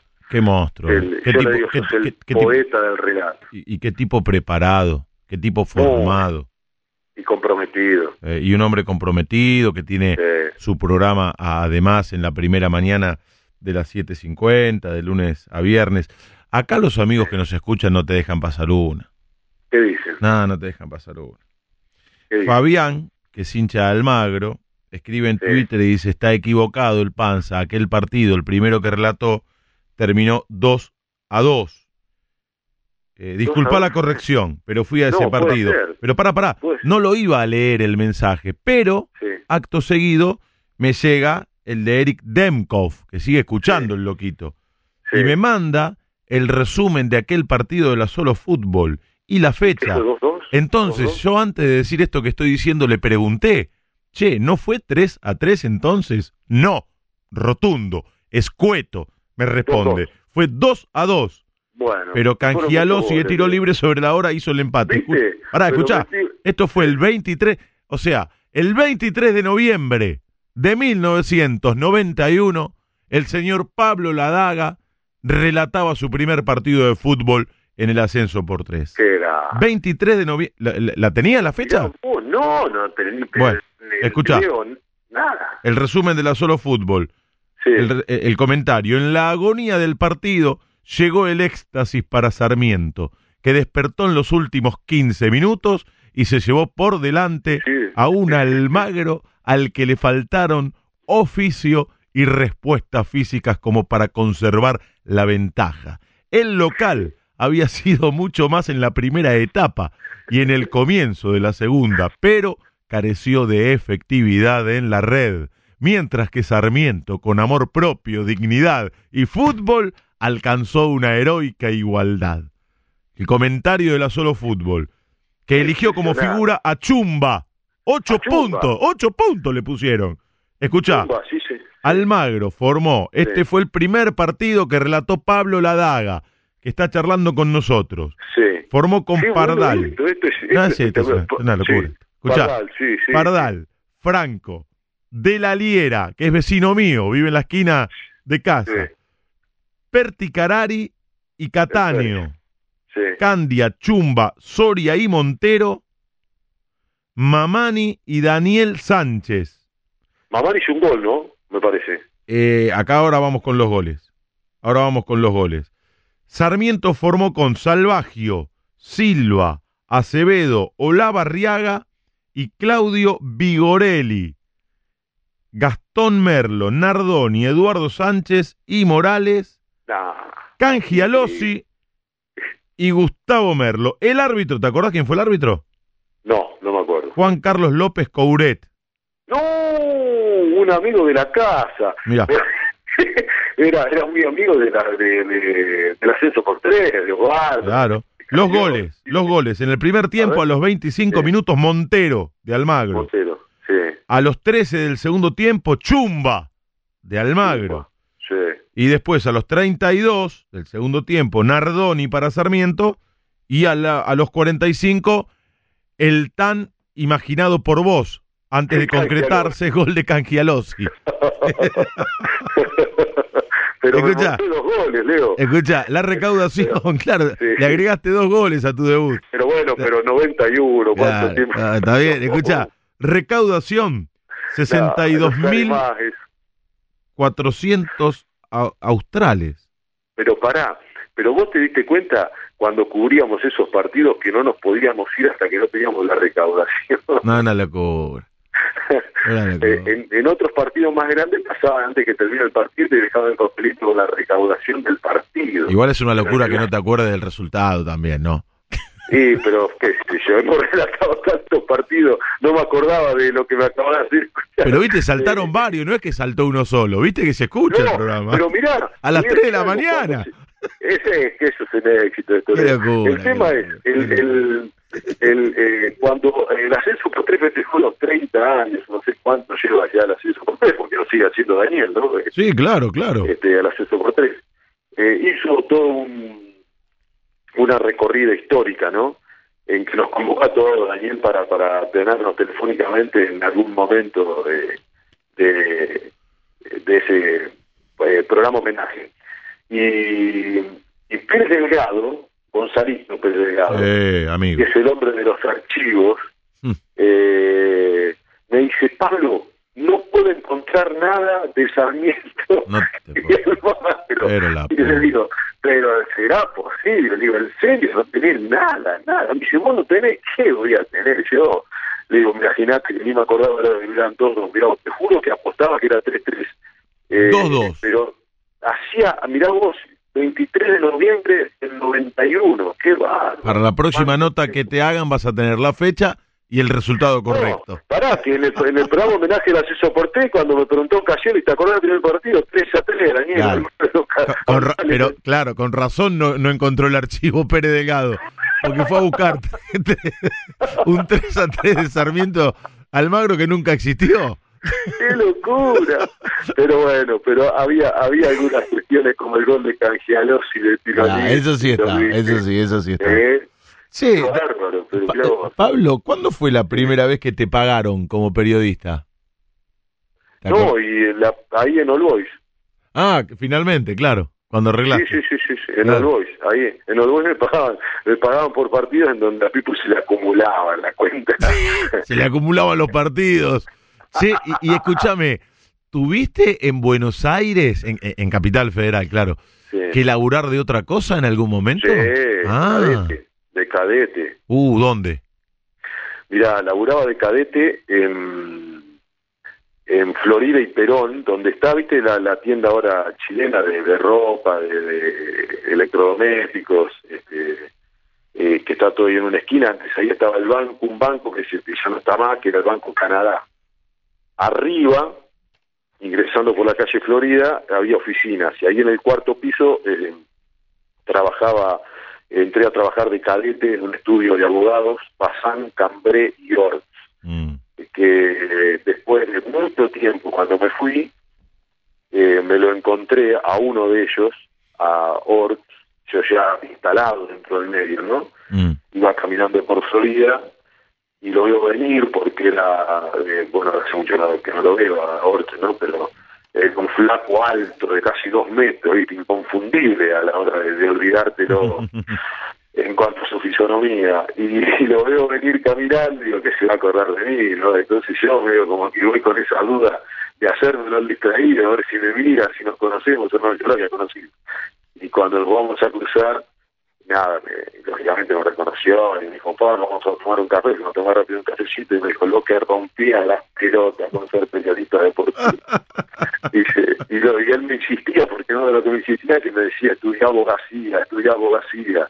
Y yo le decía, no, yo voy a ser periodista deportivo, le decía, viste, y, me dijo, bueno, la verdad me alegro mucho cuando te veo en la tele, digo, me acuerdo de vos, pero estoy en el laburo de caete de una gente que eh, ya Bazán y Tambré fallecieron, ya eran grandes en esa época, y me ayudaron mucho, Leo, mucho me ayudaron. Se dieron cuenta rápidamente que era un vago del pueblo, del interior. Claro, claro. Eh, ¿Querés que te cuente una anécdota del primer día de laburo? Sí. El primer día de laburo fue monstruoso, porque yo entro a laburar eh, ahí y me presento, me convocan 8 de la mañana voy y me pongo los zapatos con los que había terminado el colegio secundario. Secundario que de suela ya gastada, mm. ¿no? Con alguna avería también. y el primer día de trabajo, Leo, creo que llovieron 200 milímetros. No paraba de llover. Era una cortina de agua. Entonces yo entro al estudio y nada, me presentan a la gente ahí, una de las chicas, la secretaria, me dice, tenés que llevar este sobre a su pacha, y Perón, que era una petrolera, un sobre de correspondencia. Y yo salgo caminando, ¿no? Me empapé todo. Cuando ingreso, que regreso, de, este, de dejar el recado, el, sobre, entro al cuarto piso, a la oficina, que era una oficina grande, con una alfombra de unos 20, 30 centímetros, muy acolchonada, se escuchaban mis pasos, porque mis zapatos estaban llenos de agua. Entonces, el doctor Hort me convoca a su oficina. Yo iba dejando los pasos con mi suela húmeda en la alfombra. La huella. la huella. Y me como primer día de trabajo, ¿eh? primer día de trabajo, me convoca a su oficina y, y cuando me convoca me dice, Pablo, no te ofendas, yo después te lo descuento de tu salario. Saca dinero y me dice, anda a comprarte los zapatos. y entonces yo, lejos de tomarlo mal, porque en definitiva sabía que lo primero que tenía que hacer cuando llegaba a fin de mes, era ir a comprarme los zapatos, agarré ese dinero y salí corriendo. Entonces fui a una casa que creo que ya no existe más, la voy a nombrar porque creo que no existe más, creo. Se llama Adriano, o se llamaba. Adriano era muy conocida. Sí, muy conocida. Era una casa de venta de zapatos. Entonces voy, ya para esto era cerca del mediodía, 11 de la mañana. Voy y, le digo al tipo, vea un zapato, los miro así, y elijo unos negritos con puntas redonditas, con una suela hermosa, y le digo, estos quiero, me los miro y me los llevo puestos. ¿Viste? Y los que tenía puestos los tiré ir al tarro de la basura. Pagué y me fui. Y tenía que volver a ir al mismo lugar, Suipacha y Perón, a la petrolera, porque era un, después con el tiempo era una, una empresa que tenía este, mucho trabajo y bueno, iba permanentemente ahí. Salgo caminando con el sobre, Leo, Florida y Perón, llego a Florida y Maipú, me tropiezo y se me abre la suela del zapato desde la punta hasta la mitad. Te juro que me largué a llorar. Volví a hacer el reclamo correspondiente, ¿no? Y acá termina la historia. Entro, Adriano, y el tipo que me había atendido no estaba, que había ido a almorzar. Y entonces me atiende otro, y le digo, mira, acabo de comprarme estos zapatos, pero me tropecé y se me rompieron. El tipo me dijo, bueno, déjamelo, que ahora después veo qué hago. Y quedé descalzo. Y le digo, y, entonces yo, ingenuamente, nervioso, bueno, imagínate, el primer, día, primer día de trabajo, digo, me saco los zapatos, se los doy, pero quedo descalzo. Entonces le digo, pero ¿y ahora quedé descalzo? Le digo, me había percatado del detalle. y el encargado que estaba observando todo el de un costado, lo mira dándole una lástima y una pena inmensa de un desposeído y descamisado como yo y le dice a la persona, le das un par de zapatos nuevos, por favor, que está descalzo. No te puedo creer. Y me dio unos zapatos nuevos y bueno, este ahí arranqué con, con mis nuevos zapatos. Dios, me hiciste reír, Panza. Me hiciste reír, como por olvidarse de ese primer día de laburo. Eso me lo acuerdo más que el gol de Canjialón. Sí, no, ya veo. gran abrazo al amigo Manuel Chasco que dice, pará con la nota que en un rato juega el lead, así no se puede le agradezco, se engancha mucho. La Chasquito. Chasco es un luchador también, eh. lo tenemos en el 4-7, siempre nos chicaneamos todo, pero lo aprecio mucho a, Manuel porque eh, le apasiona la radio, el laburo, es un laburante de primera. ¿Cómo te sigue la gente, viejo? ¿Cómo te escucha? Qué agradecida que está por esta charla, por este cafecito con colegas que estamos disfrutando con, con Panza la Daga. Omar Cuello sigue escribiendo, este, otro bielcista de la primera hora. Decime qué jugadores, para, contame antes cómo llegaste a el ascenso por tres, cómo se te dio esa primera posibilidad de laburo. Fue por, por Lito, por Atilio. Yo ni bien me vine, lo fui a ver, claro. a Lito, a de Alberti. Sí, sí. Pero vos sabés que ellos estaban distribuidos de una forma este, muy puntual. Lito me ingresa me dice, vení y empezás a trabajar en el ascenso por tres. Vos lo fuiste a ver y él te dijo, venite con nosotros. Sí, pero las tareas, las funciones, no las daba Costa Febre. Las daba el señor Casioli. Claro, exactamente.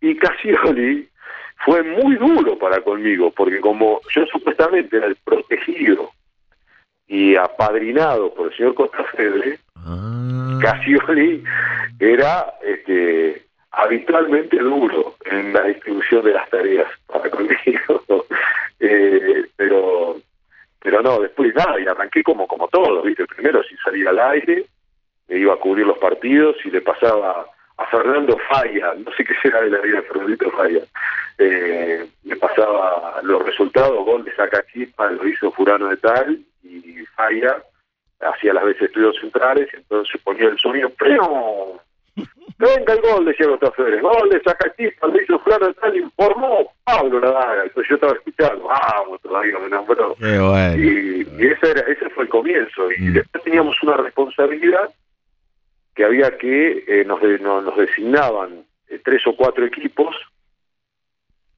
para el ascenso por tres del programa que se grababa los viernes, que se emitía el sábado al mediodía, que era un programa básicamente en donde se daban las formaciones de todas las categorías. Y, nosotros teníamos los cronistas, los que trabajamos ahí, distribuidos tres o cuatro equipos cada uno, en donde teníamos que hablar con los entrenadores para eh, pasar la formación que iba mm. iban a poner el fin de semana. Y el señor Casioli, cuando nosotros le pasábamos, imagínate que la Laga rápidamente, que aprendía algunas piquiñuelas, le sacaba de acuerdo al diario de la semana anterior este, la supuesta formación, porque no tenía plata para llamar de Luján, para ver qué, formación iba a poner. Y el señor Cassioli controlaba, chequeaba después si la formación que le había pasado el viernes para grabar era la formación del sábado que había puesto el equipo. Y bueno, nada, pero Cassioli, ante su rigidez, nos enseñó mucho, ¿eh? porque la verdad que había que estar muy atentos, muy atentos. Igual tuve un par de releases que me perdonaron por ser protegido de Costa Febre, ¿no? hay una que hay una que es tremenda. ¿Qué te pasó? Jugaban Atlas y Central Ballester en la cancha de Atlas. Sí. Y el partido lo ganaba Atlas 1 a 0. Ajá. De repente se armó un lío, Leo, que se suspendió el partido. Bote ya, suspendía, su enfrentamiento, bueno. Se armó un barro, detenido. Detenido. Yo en la cancha de Atlas, José Cepaz. Sí, claro. Quita de Luján. Sí, sí. Le tenía que ir a Alberti para tomar el tren de larga distancia del ferrocarril Sarmiento, que alrededor de las aproximadamente 8 de la noche pasaba por Luján. Yo tenía todo el horario calculado, terminaba el partido a las 6, me iba hasta José Cepaz, me tomaba el local que me dejaba en Luján y esperaba en larga distancia que me llevaba Alberti. El domingo transmitía la Liga de Alberti. Partido detenido y el reloj que marcaba las horas y el tren que se me iba en cualquier momento. Entonces me fui, me fui de Y le digo, escucha, me faltaban cinco minutos, le digo. Cuando se de cinco minutos, dan atrás 1 a 0. Y pasé el final, el final, ganó atrás 1 a 0. Llegué al Alberti al otro día, caso crónica, 1 a 1. Digo, no, me muero. 1 a 1 y, y me aplicó suspensión casi el día. Ah, la flauta. Aplicó, no fue expulsión, pero fue suspensión, fue suspensión. Ah, pero fue grave, ¿eh? Fue grave. Sí, fue, fue grave. Fue grave, pero fue grave. Ahí tomé casi era uno de los primeros partidos aparte. Yo antes la locura de saber que me quedaba parado en, José C. Paz, Mm. eh, irme para Alberti sin disponibilidad de nada, me, me ganó el miedo y me fui, pero eh, después supe lógicamente que esa- esos son los errores de novato que hicieron crecer pero enormemente, la verdad que me hicieron crecer mucho. Esas son experiencias. Allá lejos y a la distancia, ese momento fue muy feo, Claro, claro, me imagino. pero después, este, nada, con el tiempo uno lo recuerda con- con- como anécdota jocosa, pero bueno, no es lo que no hay que hacer, eso no hay que hacer. No, claro que no. Para todos aquellos chicos que nos están escuchando y que estudian periodismo deportivo, eso no se hace, chicos. No, Eso no se hace. Pero me fui, Leo. Pero el Era- panza se fue. El panza se Era fue. entre era el momento y la circunstancia, Claro. ganó mi circunstancia. Claro, claro. El que habla es Pablo Ladaga, que está compartiendo el cafecito con colegas con nosotros. ¿Qué te gusta más, relatar en tele, relatar en radio? ¿Cómo se prepara un partido en tele? ¿Cómo preparas uno para, para la radio a la hora de relatarlos? No, no, a ver, este, en, en, en radio es en radio es el relato en estado puro. Tal cual. Yo pienso lo mismo. Eh, en radio es el, el- es el relato en estado puro. A ver, eh, son dos cosas, más allá de los ritmos y, y, y de lo que significa un relato este, en tele y un relato en, en radio, en donde lo- el, el relato en radio uno no lo está mirando, el oyente no lo está mirando y el, el relato en tele el televidente está observando Mm. lo mismo que está relatando vos. Entonces hay cosas que lógicamente no se dicen, no se agregan, eh, todo mucho más acotado. La transmisión es más corta porque eh, uno no tiene ni previa ni final, no sé, ya que a veces hoy los partidos son Uno atrás del otro. uno tras de otro, pero los partidos de Copa entre semana no, porque por ahí tenés más previa, tenés final, Sí. o sea, el desgaste es diferente. Pero fundamentalmente, yo creo que hay una gran diferencia en este sentido, más allá de lo que estoy marcando ahora. Eh, en, en la- el, en el tele la dificultad es eh, la extrema concentración del no error. Uno no... eh, el error en la tele te puede costar muy caro el televidente es cruel, eh, no, no te lo permite al, al- al- al error. Entonces uno tiene que tener una, una concentración extrema para, para no cometer ningún tipo de error. Eh, de no tener tantos jugadores, pero fundamentalmente ningún error que, este, que para el, al televidente le parezca grave, eh, porque el televidente te lo factura en televisión hoy, las redes sociales te, lo facturan eh, muy pero muy fuerte. Creo que ahí hay una gran dificultad que es a favor de la tele, digamos, eh, en cuanto al, este, al valor de relatar en tele. Un relator de tele no es que es fácil relatar en tele, no, estás conviviendo con algo que también la otra persona, el televidente, está mirando. Y entonces hay que tener mucho cuidado ahí. En radio lo que tiene es que vos lo, lo, lo pones, lo llevas al oyente eh, por los estados de ánimo que vos querés llevarlo, Leo.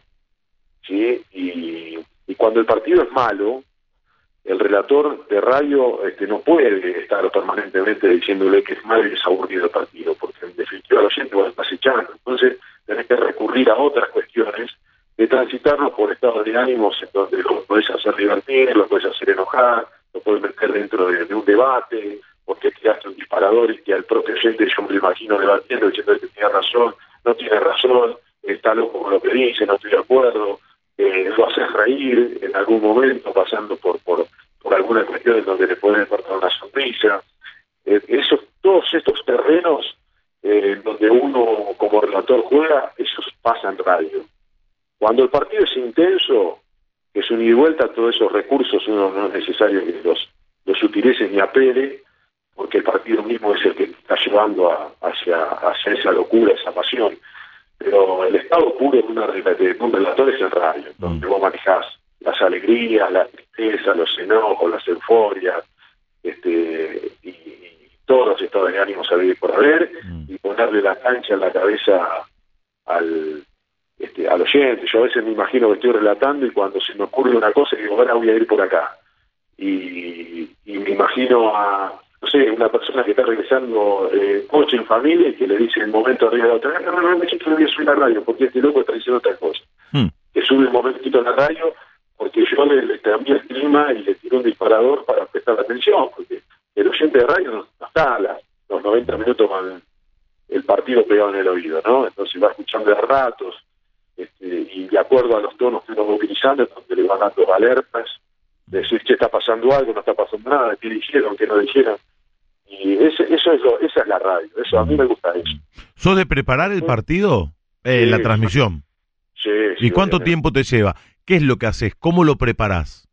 Eh, eh, yo me siento y empiezo desde lo, más simple y lo más sencillo, por ejemplo, de saber todo lo que lo que ha pasado, no sé si es un domingo para jugar con mis estudios centrales, todo lo que ha pasado a la mañana del domingo, lo que va a pasar a la tarde y lo que va a pasar a la noche. ¿Te llevas tu planicita? Sí, porque yo ya ahí me estoy metiendo en un estado de concentración. Yo mm. cuando me siento a hacer eso ya estoy metido en la transmisión. Claro. me metí, yo ya estoy metido, estoy concentrándome. Y después en empezar a, a poner una prueba de formación, claro. imaginar un montón de cosas. Ahí te, ahí te haces eh, las planillas con los apellidos. Sí, no sé, sí, con, con los apellidos, pero más que nada eh, para empezar a imaginar cuestiones. Claro, claro. De, de, cosas que, eh, que pueden pasar en el partido y quién puede ser el protagonista. Claro. Hay veces que el protagonista a ver, si juega Colombo, hay que el Punta Rodríguez en un momento, o sea, hay mucha chance que sea protagonista de una situación. Tal cual, tal cual. Eh, entonces, empezar a imaginarte y a, jugar con, con ese tipo de, cosas. Pero sí, pero lo utilizo más que nada, más que nada para, eh, para meterme ya en estado de, de, concentración en la transmisión. Cuando vos te concentras en la transmisión, eh, las eh, las frases y las ocurrencias y las improntas surgen solas. Si vos llegaste a la transmisión con la cabeza puesta en otro lado, el partido lo vas a relatar porque tenemos ya 20 años de relato. Y entonces eh, el partido lo vamos a relatar y tal vez el oyente eh, no se va a percatar ni se va a dar cuenta, pero vos, Leo Gentile, La Daga, Singolani, eh, Pipi Novelo, Walter, todos los relatores de radio, eh, sabemos que el relator sabe cuando el relator viene y cuando el relator mal. Ah. ¿Y, eh, no es lo mismo, Leo, para la gente no se da cuenta, pero no es lo mismo para el relator. Eh, vino el centro, cabezazo y gol, que vino el centro, gol, de cabeza fulano. ¿Se entiende lo que digo? y el relator dice, vino el centro, se levantó este, Maidana, centro, Maidana, gol, para el relator es perfecto. Ahora, arriba el centro, cabezazo, gol, Maidana, no, no es perfecto. Para nosotros no es perfecto. Sí, tal cual, tal cual. Para nosotros no es perfecto. Sí, Pablo. Porque, porque el relator lo tiene que agarrar aquí. Claro, claro. Y a propósito de eso, ¿cómo convivís con el error a la hora de relatar? ¿Qué te pasa cuando te equivocás en un gol, por ejemplo? O eh, eh, en el jugador que hace el pase gol, ponele. ¿Qué te pasa con eso? No, eh, eh sin, sin de, de, soberbia, no soy de errar mucho, pero sí este, lo que me quedo, ¿sabes qué, qué fue lo que me llevó a confundirme en el Nunca me confundí con el autor de un gol. Ajá. Sí me pasó algo que te voy a contar ahora, una anécdota que fue muy graciosa, pero a ver, uno está preparado, digo, a ver, no es que no me pasó porque soy un genio, no me pasó porque no me pasó, y, pero estoy preparado para que me pase. Ah. Eh, y qué hacer en el momento en que tengo dudas, porque lo peor que le puede pasar al relator cuando tiene dudas. Eh. ¿Sí? Entonces, ¿qué, qué, qué, qué hago yo en el momento de la duda? Pero insisto, en la radio nosotros tenemos un montón de herramientas para que en ese momento de la puntada final nosotros podamos resolver. El, el, el relator de radio lo resuelve. Lo resuelve gritando gol, hasta esperar a ver quién hizo el gol, si no lo agarraste. Eh, y si dijiste tocó la pelota eh, Carrascal y fue de la Cruz eh, para corregir luego en el regreso cuando tenía que gritar el gol, el gran pase de la Cruz y no fue Carrascal. Este, eh, el relator de radio tiene un montón de herramientas para corregir lo que en algún momento se equivocó. ¿sí? Salvo que, eh, bueno, no sé, que, que vayas como loco en, si tenés duda en el grito de un gol determinado. Pero lo que sí a mí me, me, me, lo que me lleva a convivir con el error, o sea, cuando sé que me que equivoqué en un pase, en un pase gol, por ejemplo, que es determinante, ¿por qué me confundí? Entonces sí me lleva a ver la jugada. ¿Qué es lo que me confundió? ¿Por qué me confundí? Si yo nosotros le prestamos atención, ¿por qué si me confundí? El error grave para nosotros en un pase, ¿cómo voy a confundir si dije fulano que es zurdo y la tocó eh, sultano que es derecho? Mm. ¿Por qué me confundí un zurdo con un derecho? No, no es propio de un relator. No, no, no. ¿Qué fue lo que me distrajo? ¿Por qué me desconcentré? Sí, eso, eso lógicamente que, que hasta el día de hoy lo sigo, eh, lo sigo, lo, lo, sigo observando eso cuando le erro. Eh, digo, ¿por qué? A ver, ¿qué fue lo que me llevó? Y hasta la noche cuando me detengo a mirar los goles durante la semana, insisto, ¿y por qué me equivoqué? ¿Por qué me equivoqué? ¿Cómo no lo agarré? Si este es así, pero bueno, es una milésima de segundo. Pero en la tele me pasó en un partido de Banfield con, eh, no sé que no recuerdo con quién, era la cancha de Banfield. Eh, y viste que la cancha Banfield tiene una particularidad, Leo. Las redes están casi que pegadas sí. a los carteles. Sí, sí, sale rápido la pelota ¿Viste? cuando Entonces, rebota. a veces, si vos tuviste un golpe, una, con una distracción, no sabés si la pelota fue afuera, pegó en el palo, porque pateó y la pelota Sí, volvió a la derecha. es tremendo, Entonces, sí. ¿Qué pasó? Sí. Eh, y en ese momento comentaba Palazone, Huguito Palazone, que le mando un fuerte abrazo, al gran hombre de Ferrer, eh, que es un comentarista extraordinario Oh, y un gran compañero. y un gran compañero. Pasó por este cafecito también. Llamó todo Ferré ese día. Una locura Sí. fue. No, una locura, porque Huguito es un fenómeno, es un paisano hermoso. Escucha, llamó una tía que hacía como 30 años que no lo veía. Una, una barba- no, te juro. Y ahora escribe todos los fines de semana la mujer. Esas cosas. Qué hermosura. Y, y comentaba junto con el, eran dos comentaristas, y el otro era el Conejo Tarantino. Llegamos a la cancha y la verdad es que viste que el relator elige el lugar de la cabina. Sí, claro. O sea, vos, vos te pones en el lugar donde tenés mejor... Donde este, te quedan mejor, claro. Y claro, donde tenés, claro, mejor visión, viste, eh, si no te molesta el parante de la ventana, el mejor lugar posible lo elegís vos. Y la verdad que yo llegamos a la cancha y, y, y nada, yo me quedé en un lugar de la cabina que yo me di cuenta que, que estaba mal ubicado. Me di cuenta que estaba mal ubicado. Y la verdad que no, eh, me dio no sé qué decirle al conejo Tarantino, correr que vos venís para acá, ya estábamos ahí. Y dije, bueno, ya está. ¿Cuál era el error mío? El error mío era que el parante de la ventana, ¿viste? Cuando se juntan las ventanas del medio de la cabina, Mm. bueno, estaba justo en, este, en diagonal al sector del área, del arco. Entonces yo, cada vez que la pelota iba para ahí, que transitaba, yo tenía que este, golpe, digamos, girar la cabeza para un costado, ¿no? Sí.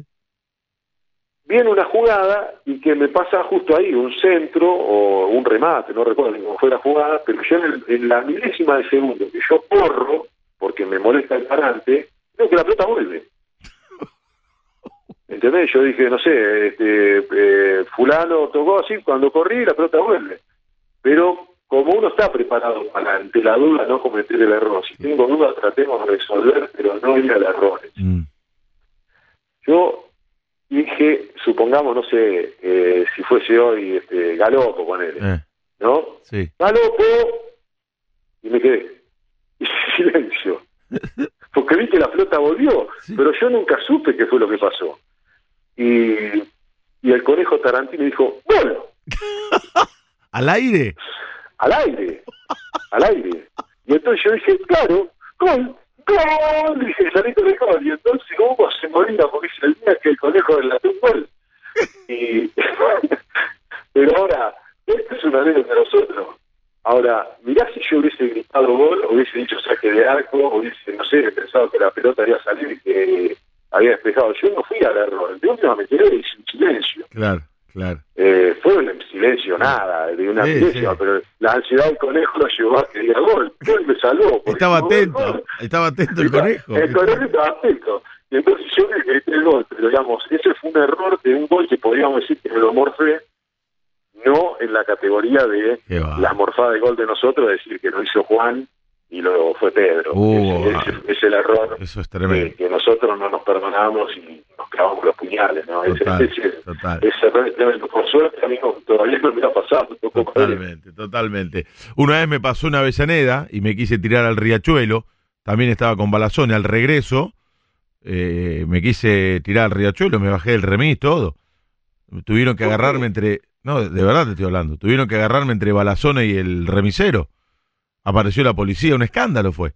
No, no quería saber más nada, con nada, panza. A vos te reís, no sabes lo que fue para mí. Le dije, ¿puede estacionar acá? Justo cuando estábamos subiendo el puente Pueyrredón. Y el tipo estacionó.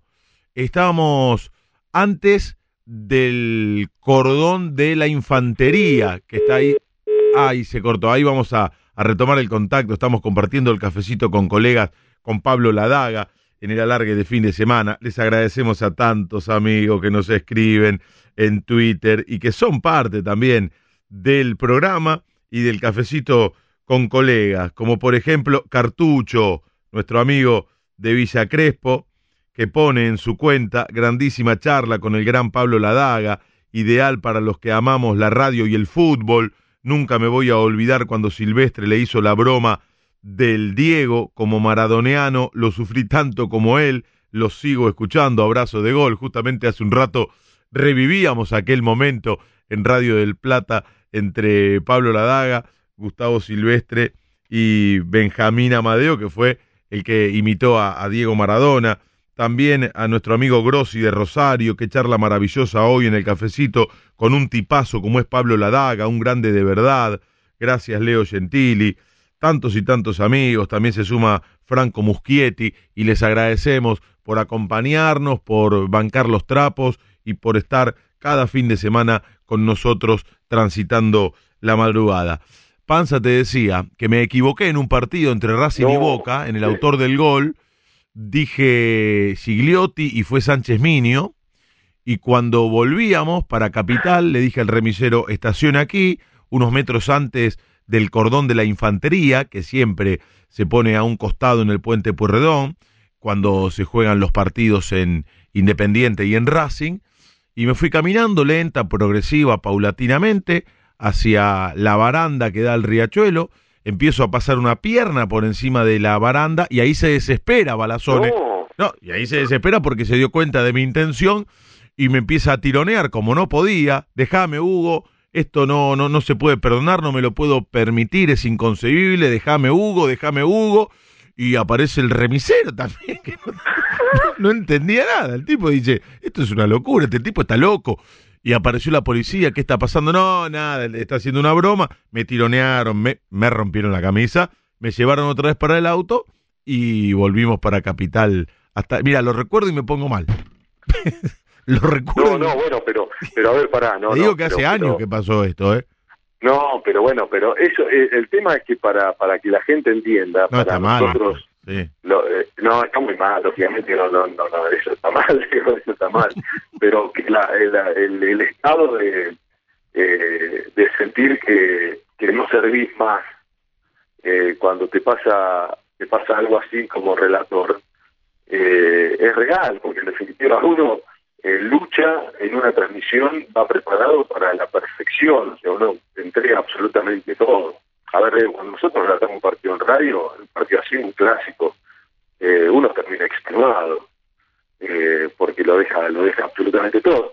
Tampoco al extremo te hace rachero, digo, pero, pero sí que queda, que necesitas un partido rápidamente como para tener la revancha, como el futbolista, ¿viste? necesitas otro partido, otro relato para sacarte ese partido de encima y, y volver a, a hacer lo que lo que mejor sabes hacer y además como que todo el- todos los años de laburo, de preparación, de sueños se te vienen abajo en un error así, pero bueno, tampoco nos vamos a tirar de digo, por favor, mira qué momento te hubiese perdido. Nos hubiéramos perdido este cafecito con colegas. No, cierto, pero el cierto, gran momento que está viviendo vos también, Es cierto. ese es el momento, ¿no? Es. Así que, Es cierto. Eh, eh, ha- hacemos una lista de cinco jugadores que a la hora de relatarlos te subyugan, que vas a, a la cancha eh, predispuesto de otra manera a la hora de relatarlos. Y cinco equipos también. Hoy, hoy es, este, es, eh, no, no, no está fácil elegir jugadores, ¿no? Está el, el Pulga Rodríguez. De, de hoy y, y- y de siempre. De los que, Siempre, sí, de los que de relataste. siempre, y sí, no, bueno, de los que relaté, bueno, Román, Riquelme era, era Porque el jugador te inspira el relato, eso es verdad lo que decís. Mm. O sea, cuando vos vas a relatar a un equipo que tiene un jugador eh, que es diferente, que, que, que te este, que indudablemente despierta en vos una admiración, una atracción diferente, eh, te- lógicamente que te predispone de una manera y te, te hace brillar también. Y Riquelme era de eso, o sea, Claro. Riquelme te hacía brillar como relator, ¿o no? Leo? Sí, claro. Hay, hay tipos vos- que te desafían.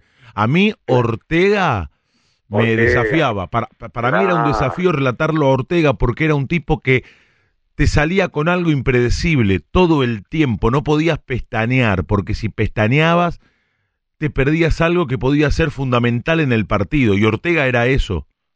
Tal cual, tal cual, sí, Ortega, Ortega fuera, era, es verdad, era un fuera de serie, te decía estar atento, y además lo que tienen esos futbolistas es la inspiración en la expectativa creada en un tiro libre, no te fallan, porque vos por ahí eh, tal vez empezás a crear toda una expectativa en un tiro libre, eh, creas un clima de relato en donde, como te decía anteriormente, el que viene en el auto se callara toda este, la infantería que lleva arriba del auto para subir el volumen de la radio, toda esa expectativa, ese clima que el relator va creando y la pelota fue por arriba del travesaño. Y vos decís, ¿por qué me hiciste esto? En cambio, este tipo de jugadores no te fallan, no te dejan a pie, la clavan en un ángulo. Bueno, me nombraste dos. explicar. Me, me nombraste dos. Román, Ortega. dos, sí, Ortega. Eh, bueno. Eh, Vos relataste a Messi. Sí, no, bueno, Messi, este, de esa generación, eh, Messi, lo relaté a Messi, eh, eh, el Kun Agüero, Claro, eh, pero pará, pero pará que me quiero ir un poquito más atrás, me quiero ir a, a Borghi, Ah, eh, el Vichy Borghi, Borghi también era un tipo pero no lo llegaste a relatar vos. No, eh, relatar lo- relaté en la imaginación, pero sí a cubrirlo. Yo lo cubrí, Ah, mira. lo cubrí y lo relaté en un partido, en un partido solo, eh, Borghi jugando para Platense, si mal no, si no mal no recuerdo, Mira vos. para Platense. No, no tenía el paso de Borghi, Borghi por Platense, che, mirá. Igual ya a esta altura, viste, después del 3-3 y 2-2, viste, ya dudo, ¿no? No, que esté yendo para atrás. Para, para que lo vamos a buscar, pues yo también, du. Chequeámelo. Pero para mí, este, sí, yo lo tengo, lo tengo visto, lo tengo en un partido con Platense, si no me equivoco, frente a San Lorenzo Almar. Ajá. Eh, pero pero bueno, este Borghi era un tipo que Sí, en el año 93. 93, yo estaba en el equipo de desafío, por eso estaba, Claro, estaba vos relataste la campaña de San Lorenzo con, con Julio cual. Axel. Tal cual, lo, lo, lo tengo de- lo- desde ahí, desde, ese- desde Ah, mirá cómo te acordaste. Está bien, Pero está bien después- elegido. Después tengo, a ver, este bueno, Román, eh, Ortega, eh, Messi, eh,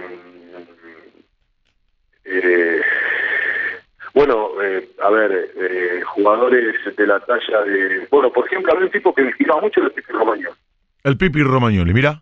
Sí, sí, el Pipi Romagnoli me Yo quería, yo iba a la cancha a relatarlo a San Lorenzo esperando que el Pipi Romagnoli tenga este, su gran noche. Qué bueno. Y, nada, siempre me, me, me, cayó muy bien y quería que le vaya bien al Pipi Romagnoli. Bueno, mm. es un carrerón, ¿no? Romagnoli. Eh, no, no, no nos dejó a pie. ¿Y de los equipos? ¿De los equipos que relataste? No, los equipos, a, mí a mí me, apasionaba. Bueno, yo, eh, News o Rosario, Rosario News, eh, para mí fue inigualable. Mira. Para mí fue inigualable. Eh, lo que yo viví como relator en, en, eso, en esos clásicos eh, fue algo que, la verdad, y los relaté a todos, ¿eh? relaté Independiente, River Boca, Unión Colón, Estudiantes de Gimnasia, pero después este, a mí me había equipos que me gustaban, por ejemplo, relatar, que era a Gimnasia de La Plata, me gustaba relatarlo. Me gusta, bueno, con gente, ¿viste? Cuando el lobo va por la por la, este, la épica que va, ¿viste? Siempre termina mal la épica del lobo, ¿no? Pero, pero bueno, claro, pero viste va ahí en la difícil, en la adversidad, viste querés que vaya y que lo logre. Bueno, la bombonera, el relatar la bombonera es es un estado para el relator impresionante, ¿no? De, esas noches o esas tardes donde la bombonera explota para, para el relator ese clima del ambiente. Hoy el fútbol sin gente, Leo, es otro fútbol. Sí, no es fútbol. Es otro juego. Es, otra cosa, es verdad. Yo el otro día lo decía en una charla que tuve em, e, e, en otra radio, en FM La Patriada, que me llamaron Alejandro Apo y el Nene Pano para hablar de, esto que tanto nos apasiona, de la radio, el fútbol, los medios en general, y les decía eso, que eh, esto no es fútbol, es algo muy parecido, pero es distinto a lo que nosotros conocimos de pibe, con lo que nosotros nos criamos. Sí, sí, sí, sí. Porque el fútbol no solamente son 22 tipos eh, eh, corriendo por una pelota. Es mucho más, es el barrio, es la gente, es la tribuna, son los gritos. Y hoy eh, esto que estamos viendo no es fútbol. Alguna vez miembro entabló la polémica que era lo más importante dentro de, este deporte del fútbol, sino los jugadores. y bueno, y la pandemia desnudó esto, que lo más importante es la gente. sin gente esto es otro juego y no creo que el fútbol de juego en sí resista mucho tiempo más sin mm. gente. Mm. Eh, no, es imposible, o sea, le, baja cuatro o cinco puntos a, a un partido de, fútbol y los jugadores se van acostumbrando a, a, jugar los partidos como si fuesen partidos de entrenamiento y no de, gente donde te llevan a un lugar de responsabilidad, de presión y de tensión diferente, ¿no? Pero bueno, pero pero a mí Boca me gustaba ir a la bombonera, es, es hermoso, no te la bombonera o y, si hablas de equipos puntuales, no sé, el Boca de Bianchi, el River de Gallardo. No, a mí me, eh, bueno, el Boca de Bianchi, el River de, el River de Ramón Díaz a mí me gustaba mucho. El River de Ramón me gustaba mucho. Era tremendo, ese equipo era, te hacía pillar, era, era impresionante. Bueno, hoy en día es el River de Gallardo, indudablemente. Eh, eh, pero después el el, el Vélez de Bielsa jugaba muy bien. El Vélez de Bielsa jugaba muy bien. Eh, bueno, el último, para venir muchos años no irnos tan atrás en el tiempo, ¿sabés qué equipo me gustaba relatarlo? Me gustó relatarlo. ¿Cuál? ¿Cuál? Eh, el el del Tata Martínez, el último. Ah, claro. El campeón. El campeón, claro, claro, claro. Ah, ese, ese, ese equipo también este fue bueno, el Independiente del Tolo Gallego. Campeón también. También, también, sí, también ah, jugó muy bien ese equipo. campeón. Eh, pero el, el de el eh, del Tata fue, fue tremendo. Eh, campeón ahí en la cancha Independiente, eh, eso fue una verdadera locura, porque a mí me tocaba ir a la cancha a relatar el partido y me agarró toda la caravana, no sé cuánto fue, 40 mil, 50 mil, qué sé yo cuánto fueron, de hinchas de solo de Rosario, en la 9 de julio. Y quedé ahí atrapado en esa locura, en esa marea me acuerdo, de aquel día. me acuerdo porque e-, ese partido, fíjate, a la mañana relaté Docsud excursionistas en el doque y de ahí me fui para el estadio de Independiente para relatar Independiente Newell. ¿Podés creerlo? Claro, qué hermosura. Me, me, cruzaba con hinchas de Newell por todos lados. No, yo quedé atrapado. En la 9 de julio, Leo, te puedo asegurar que ese día cuando arranqué la transmisión me brotaban palabras por todos lados, porque era semáforos, bajaban todos los hinchas de news de los coches y empezaban a cantar, cortaban el semáforo, se subían todos y seguían rumbo a la cancha. No sé cuánto perdés, pero con todo lo que fui mirando, observando, que llegué con un estado a la cancha, que quería relatar todo, quería contar todo. Y bueno, pero ese equipo además jugaba bien, que después, eh, este, nada, también hizo una, una buena performance en la Copa Libertadores de América. Último. Pero bueno, son, era, fue un equipo, un equipo, buenos equipos, fueron, buenos equipos. Bueno, si me gustó relatar el, el, el Racing de Mostaza. Ah, a pesar de, porque ese equipo de Mostaza, que muchos por ahí tal vez creen que el Racing de Mostaza era un equipo defensivo, Barrete, Quijote lo tuvo, eh, partidos épicos. Ah, claro. El de, en La Plata con estudiantes, eh, tuvo buenos partidos con River, en, en, en, en Colón de Santa Fe, tuvo partidos. Eh, aparte un equipo que ganó el campeonato después de tantos años.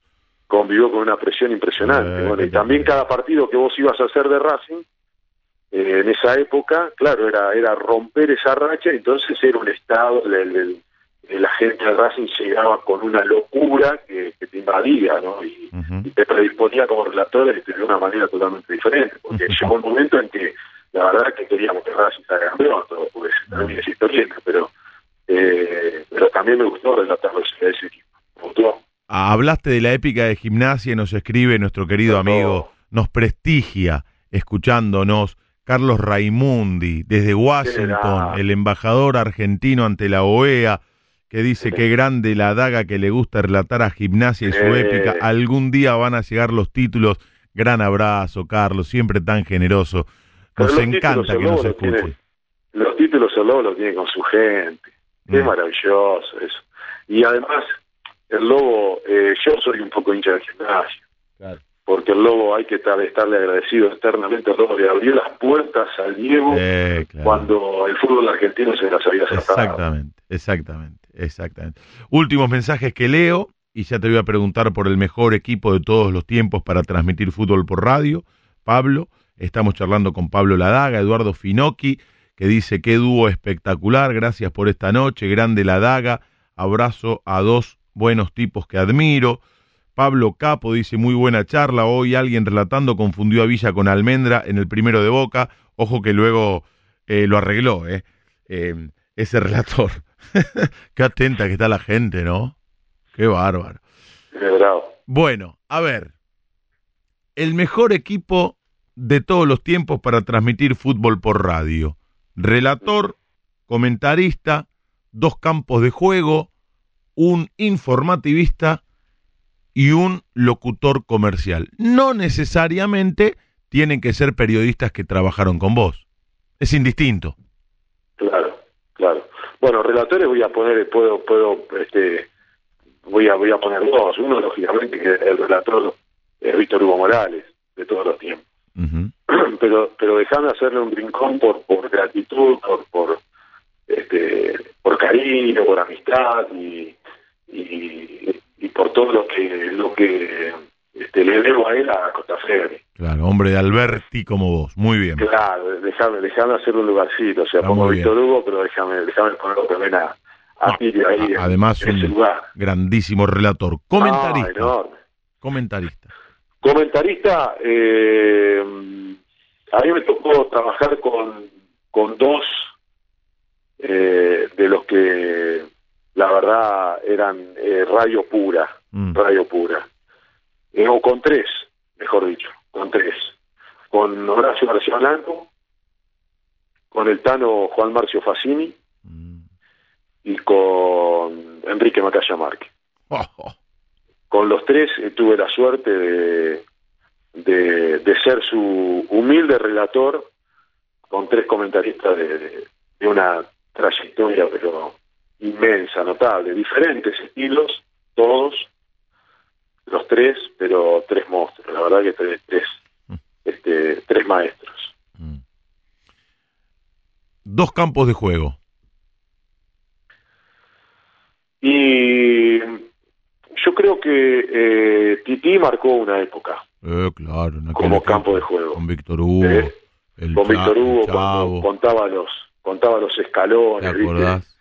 para la salida de los equipos y, gritaba ahí está Boca, ahí está River y, y, encendían el ambiente, eso era eh, para los que somos de afuera del interior era meternos de lleno en la tribuna, nos sentíamos en la tribuna. Totalmente. Y, creo que, que él este, es uno. Y el otro, para mí fue, es hoy un periodista también de, todo terreno, ¿no? Pero para mí hizo la función de, de vestuarista eh, en forma brillante y ex, pero, pero excelente fue Marcelo Palacio. Mira, varios lo eligen a Marcelo, ¿eh?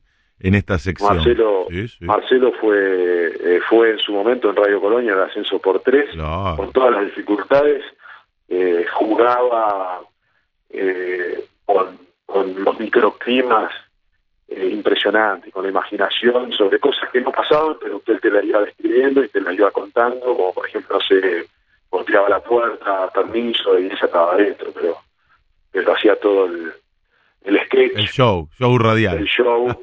y realmente que era, impresionante. Para, para, mí fue fue muy bueno, muy fue de lo, de lo, mejor. Haciendo haciendo campo de juego. Eh, vestuarios. Eh, nos queda. Después eh, eh, hay, hay, hay varios. Sí, nos queda el informativista, el Estudios Centrales. Ah, bueno, ahí está, ahí está Raúl. Raúl Fernández. Raúl y Maverino. Raúl y Maverino. Sí, sí, sí. Yo creo que Maverino eh, ha sido, para mí Raúl fue, fue un fenómeno, un fenómeno que no, no, no, no se va a repetir algo de, que eh, Raúl tenía en su momento la misma trascendencia, la misma importancia, preponderancia que el relator. Mira. Eh, era escucharlo a Raúl, era, era, era el momento de, prestarle mucha atención, porque eh, había, había impuesto ciertas cosas que eran impresionantes. La verdad que era parte de la radio, era parte del domingo, Raúl. Pero y Maverino, yo creo que Silvio, con toda su juventud, su capacidad, eh, su pasión por los datos y por la estadística, eh, enarboló nuevamente la bandera de, del rol de estudios centrales que había quedado un poco postergada. Eh, la reivindicó Silvio. Mm porque yo te puedo asegurar, a mí me tocó trabajar con Silvio, y Silvio eh, es parte de una transmisión de radio fundamental, es el tipo que con la rapidez, la impronta, la capacidad, este, el bagaje informativo que tiene de datos, eh, eh, no se le escapa un solo detalle, no se le escapa un solo detalle. Y, ese es el valor que tiene el, el estudio central, de aportarte lo que realmente le llama la atención a, al oyente. ¿no? Y eso lo, lo, lo, volvió a tener este estudio central con Silvio, y así que lo, lo rescato. Porque, y además el estudio central es que tiene que montar estudios centrales. Sí, claro, es muy vocacional porque un periodista deportivo quiere ir a la cancha, y es raro que una persona este, disfrute más dentro de un estudio y no ir nunca a la cancha. Y el uruguayo Silvio era un apasionado de estar ahí horas y horas en, en la radio y además es un gran tipo pero bueno, Raúl y Silvio, no busco este, uno este, con toda su experiencia y la juventud de, Silvio, que creo que alguien, alguien debe rescatarlo, Silvio, en una transmisión de fútbol. Y los dos se van a poner contentos porque los dos, no sé si estarán despiertos todavía, son oyentes de el alargue de fin de semana. Y nos queda el locutor comercial, Pablo. Ah, locutor, bueno, a ver. Eh, bueno, yo trabajé con, con Pablito Mesina, con, eh, con Blota, eh, trabajé con varios. pero, mira, ahí había uno, bueno, estaba Calviño, Calviño era muy bueno. Uh, Calviño era muy bueno. Se fue, se fue no hace mucho, que... que... Sí. Qué loco. trabajó con, trabajó con Lito Costafebre. Sí, con Lito y antes trabajaba con, con Miguel Ángel de Renzi. También, Lógicamente que nosotros nos hemos criado con Lucho Di Fonti, ¿no? Eh, eh Víctor Hugo. le da una, una preponderancia y lo ponía en un lugar, ¿viste? Desde impresionante. Es que todo el mundo se destaca trabajando al lado de Víctor Hugo. Eh, esa generosidad que tiene de, de, él correrse para, para darle el lugar al, que tiene al lado, eso es seguridad, ¿viste? Mm Exacto. la, la, seguridad de que él sabe que es el mejor. Claro. Y, y entonces eh, le da lugar a, todo su equipo, a los que tiene al costado, para que crezcan, para que se luzcan. Mm, mm. Es, un, es un tipo que nunca me tocó trabajar con él, pero de una, de una generosidad realmente inusitada, ¿no? De, por lo que uno percibe, ve, escucha, se da cuenta. Sí, sí. Como, como todos los que han pasado por, este, por su este, por su lado, este, por sus equipos, se han crecido todos y a todos los, ha destacado y este, con sus capacidades, ¿no? no es que le ha regalado nada a nadie, ¿no? Pues todos se lo han ganado, pero pero lógicamente que él los dejó volar y te los dejó crecer.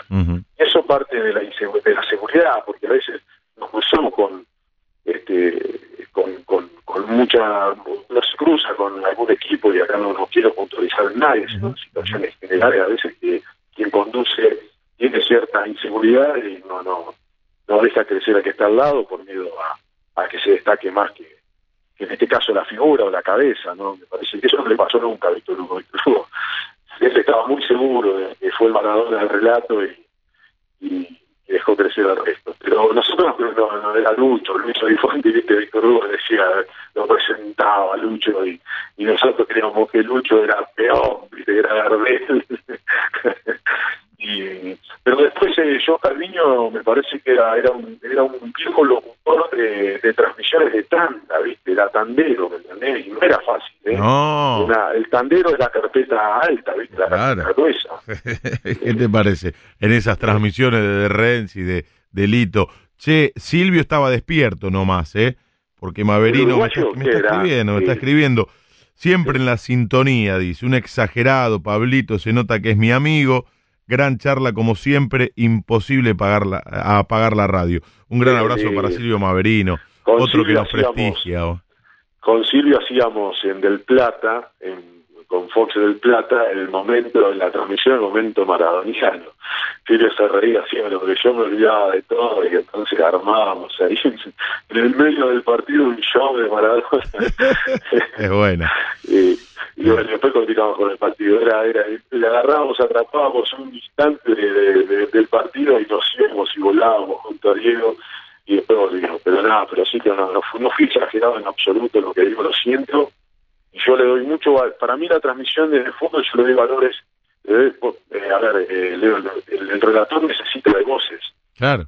Eh, porque cuantas más, más voces vos tenés, más te lucís porque si no, se aburrís si vos relatás todo. Exacto. Eh, entonces necesitamos de voces. Cuando tenés, te encontrás con, eh, con, un estudio central que, te devuelve todo y mucho más, eh, es, es, realmente un, un, un, respaldo, pero pero muy pero muy grande. Así que no, no fui exagerando más ni. Pero bueno, este, era eso. Sí, Pablo, querido, te mando un gran abrazo. Te agradezco por este momento de radio que compartimos.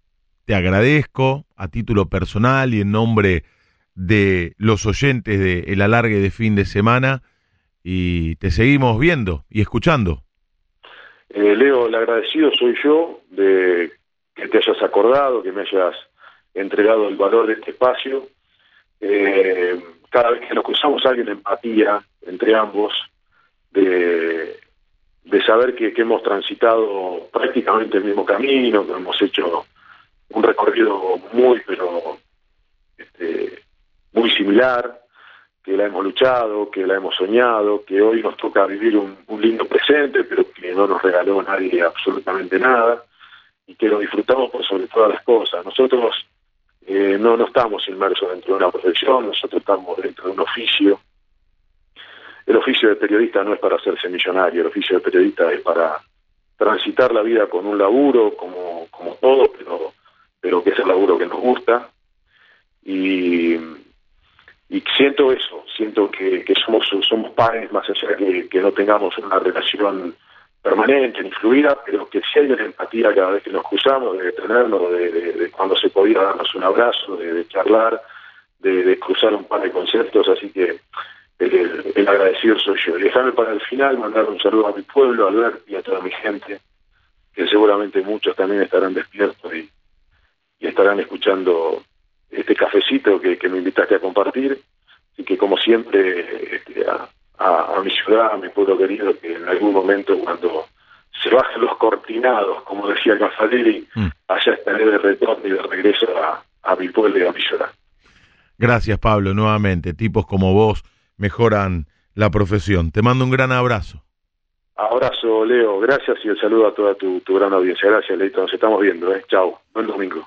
Pablo Ladaga pasó por el cafecito con colegas de El Alargue de Fin de Semana de Radio La Red.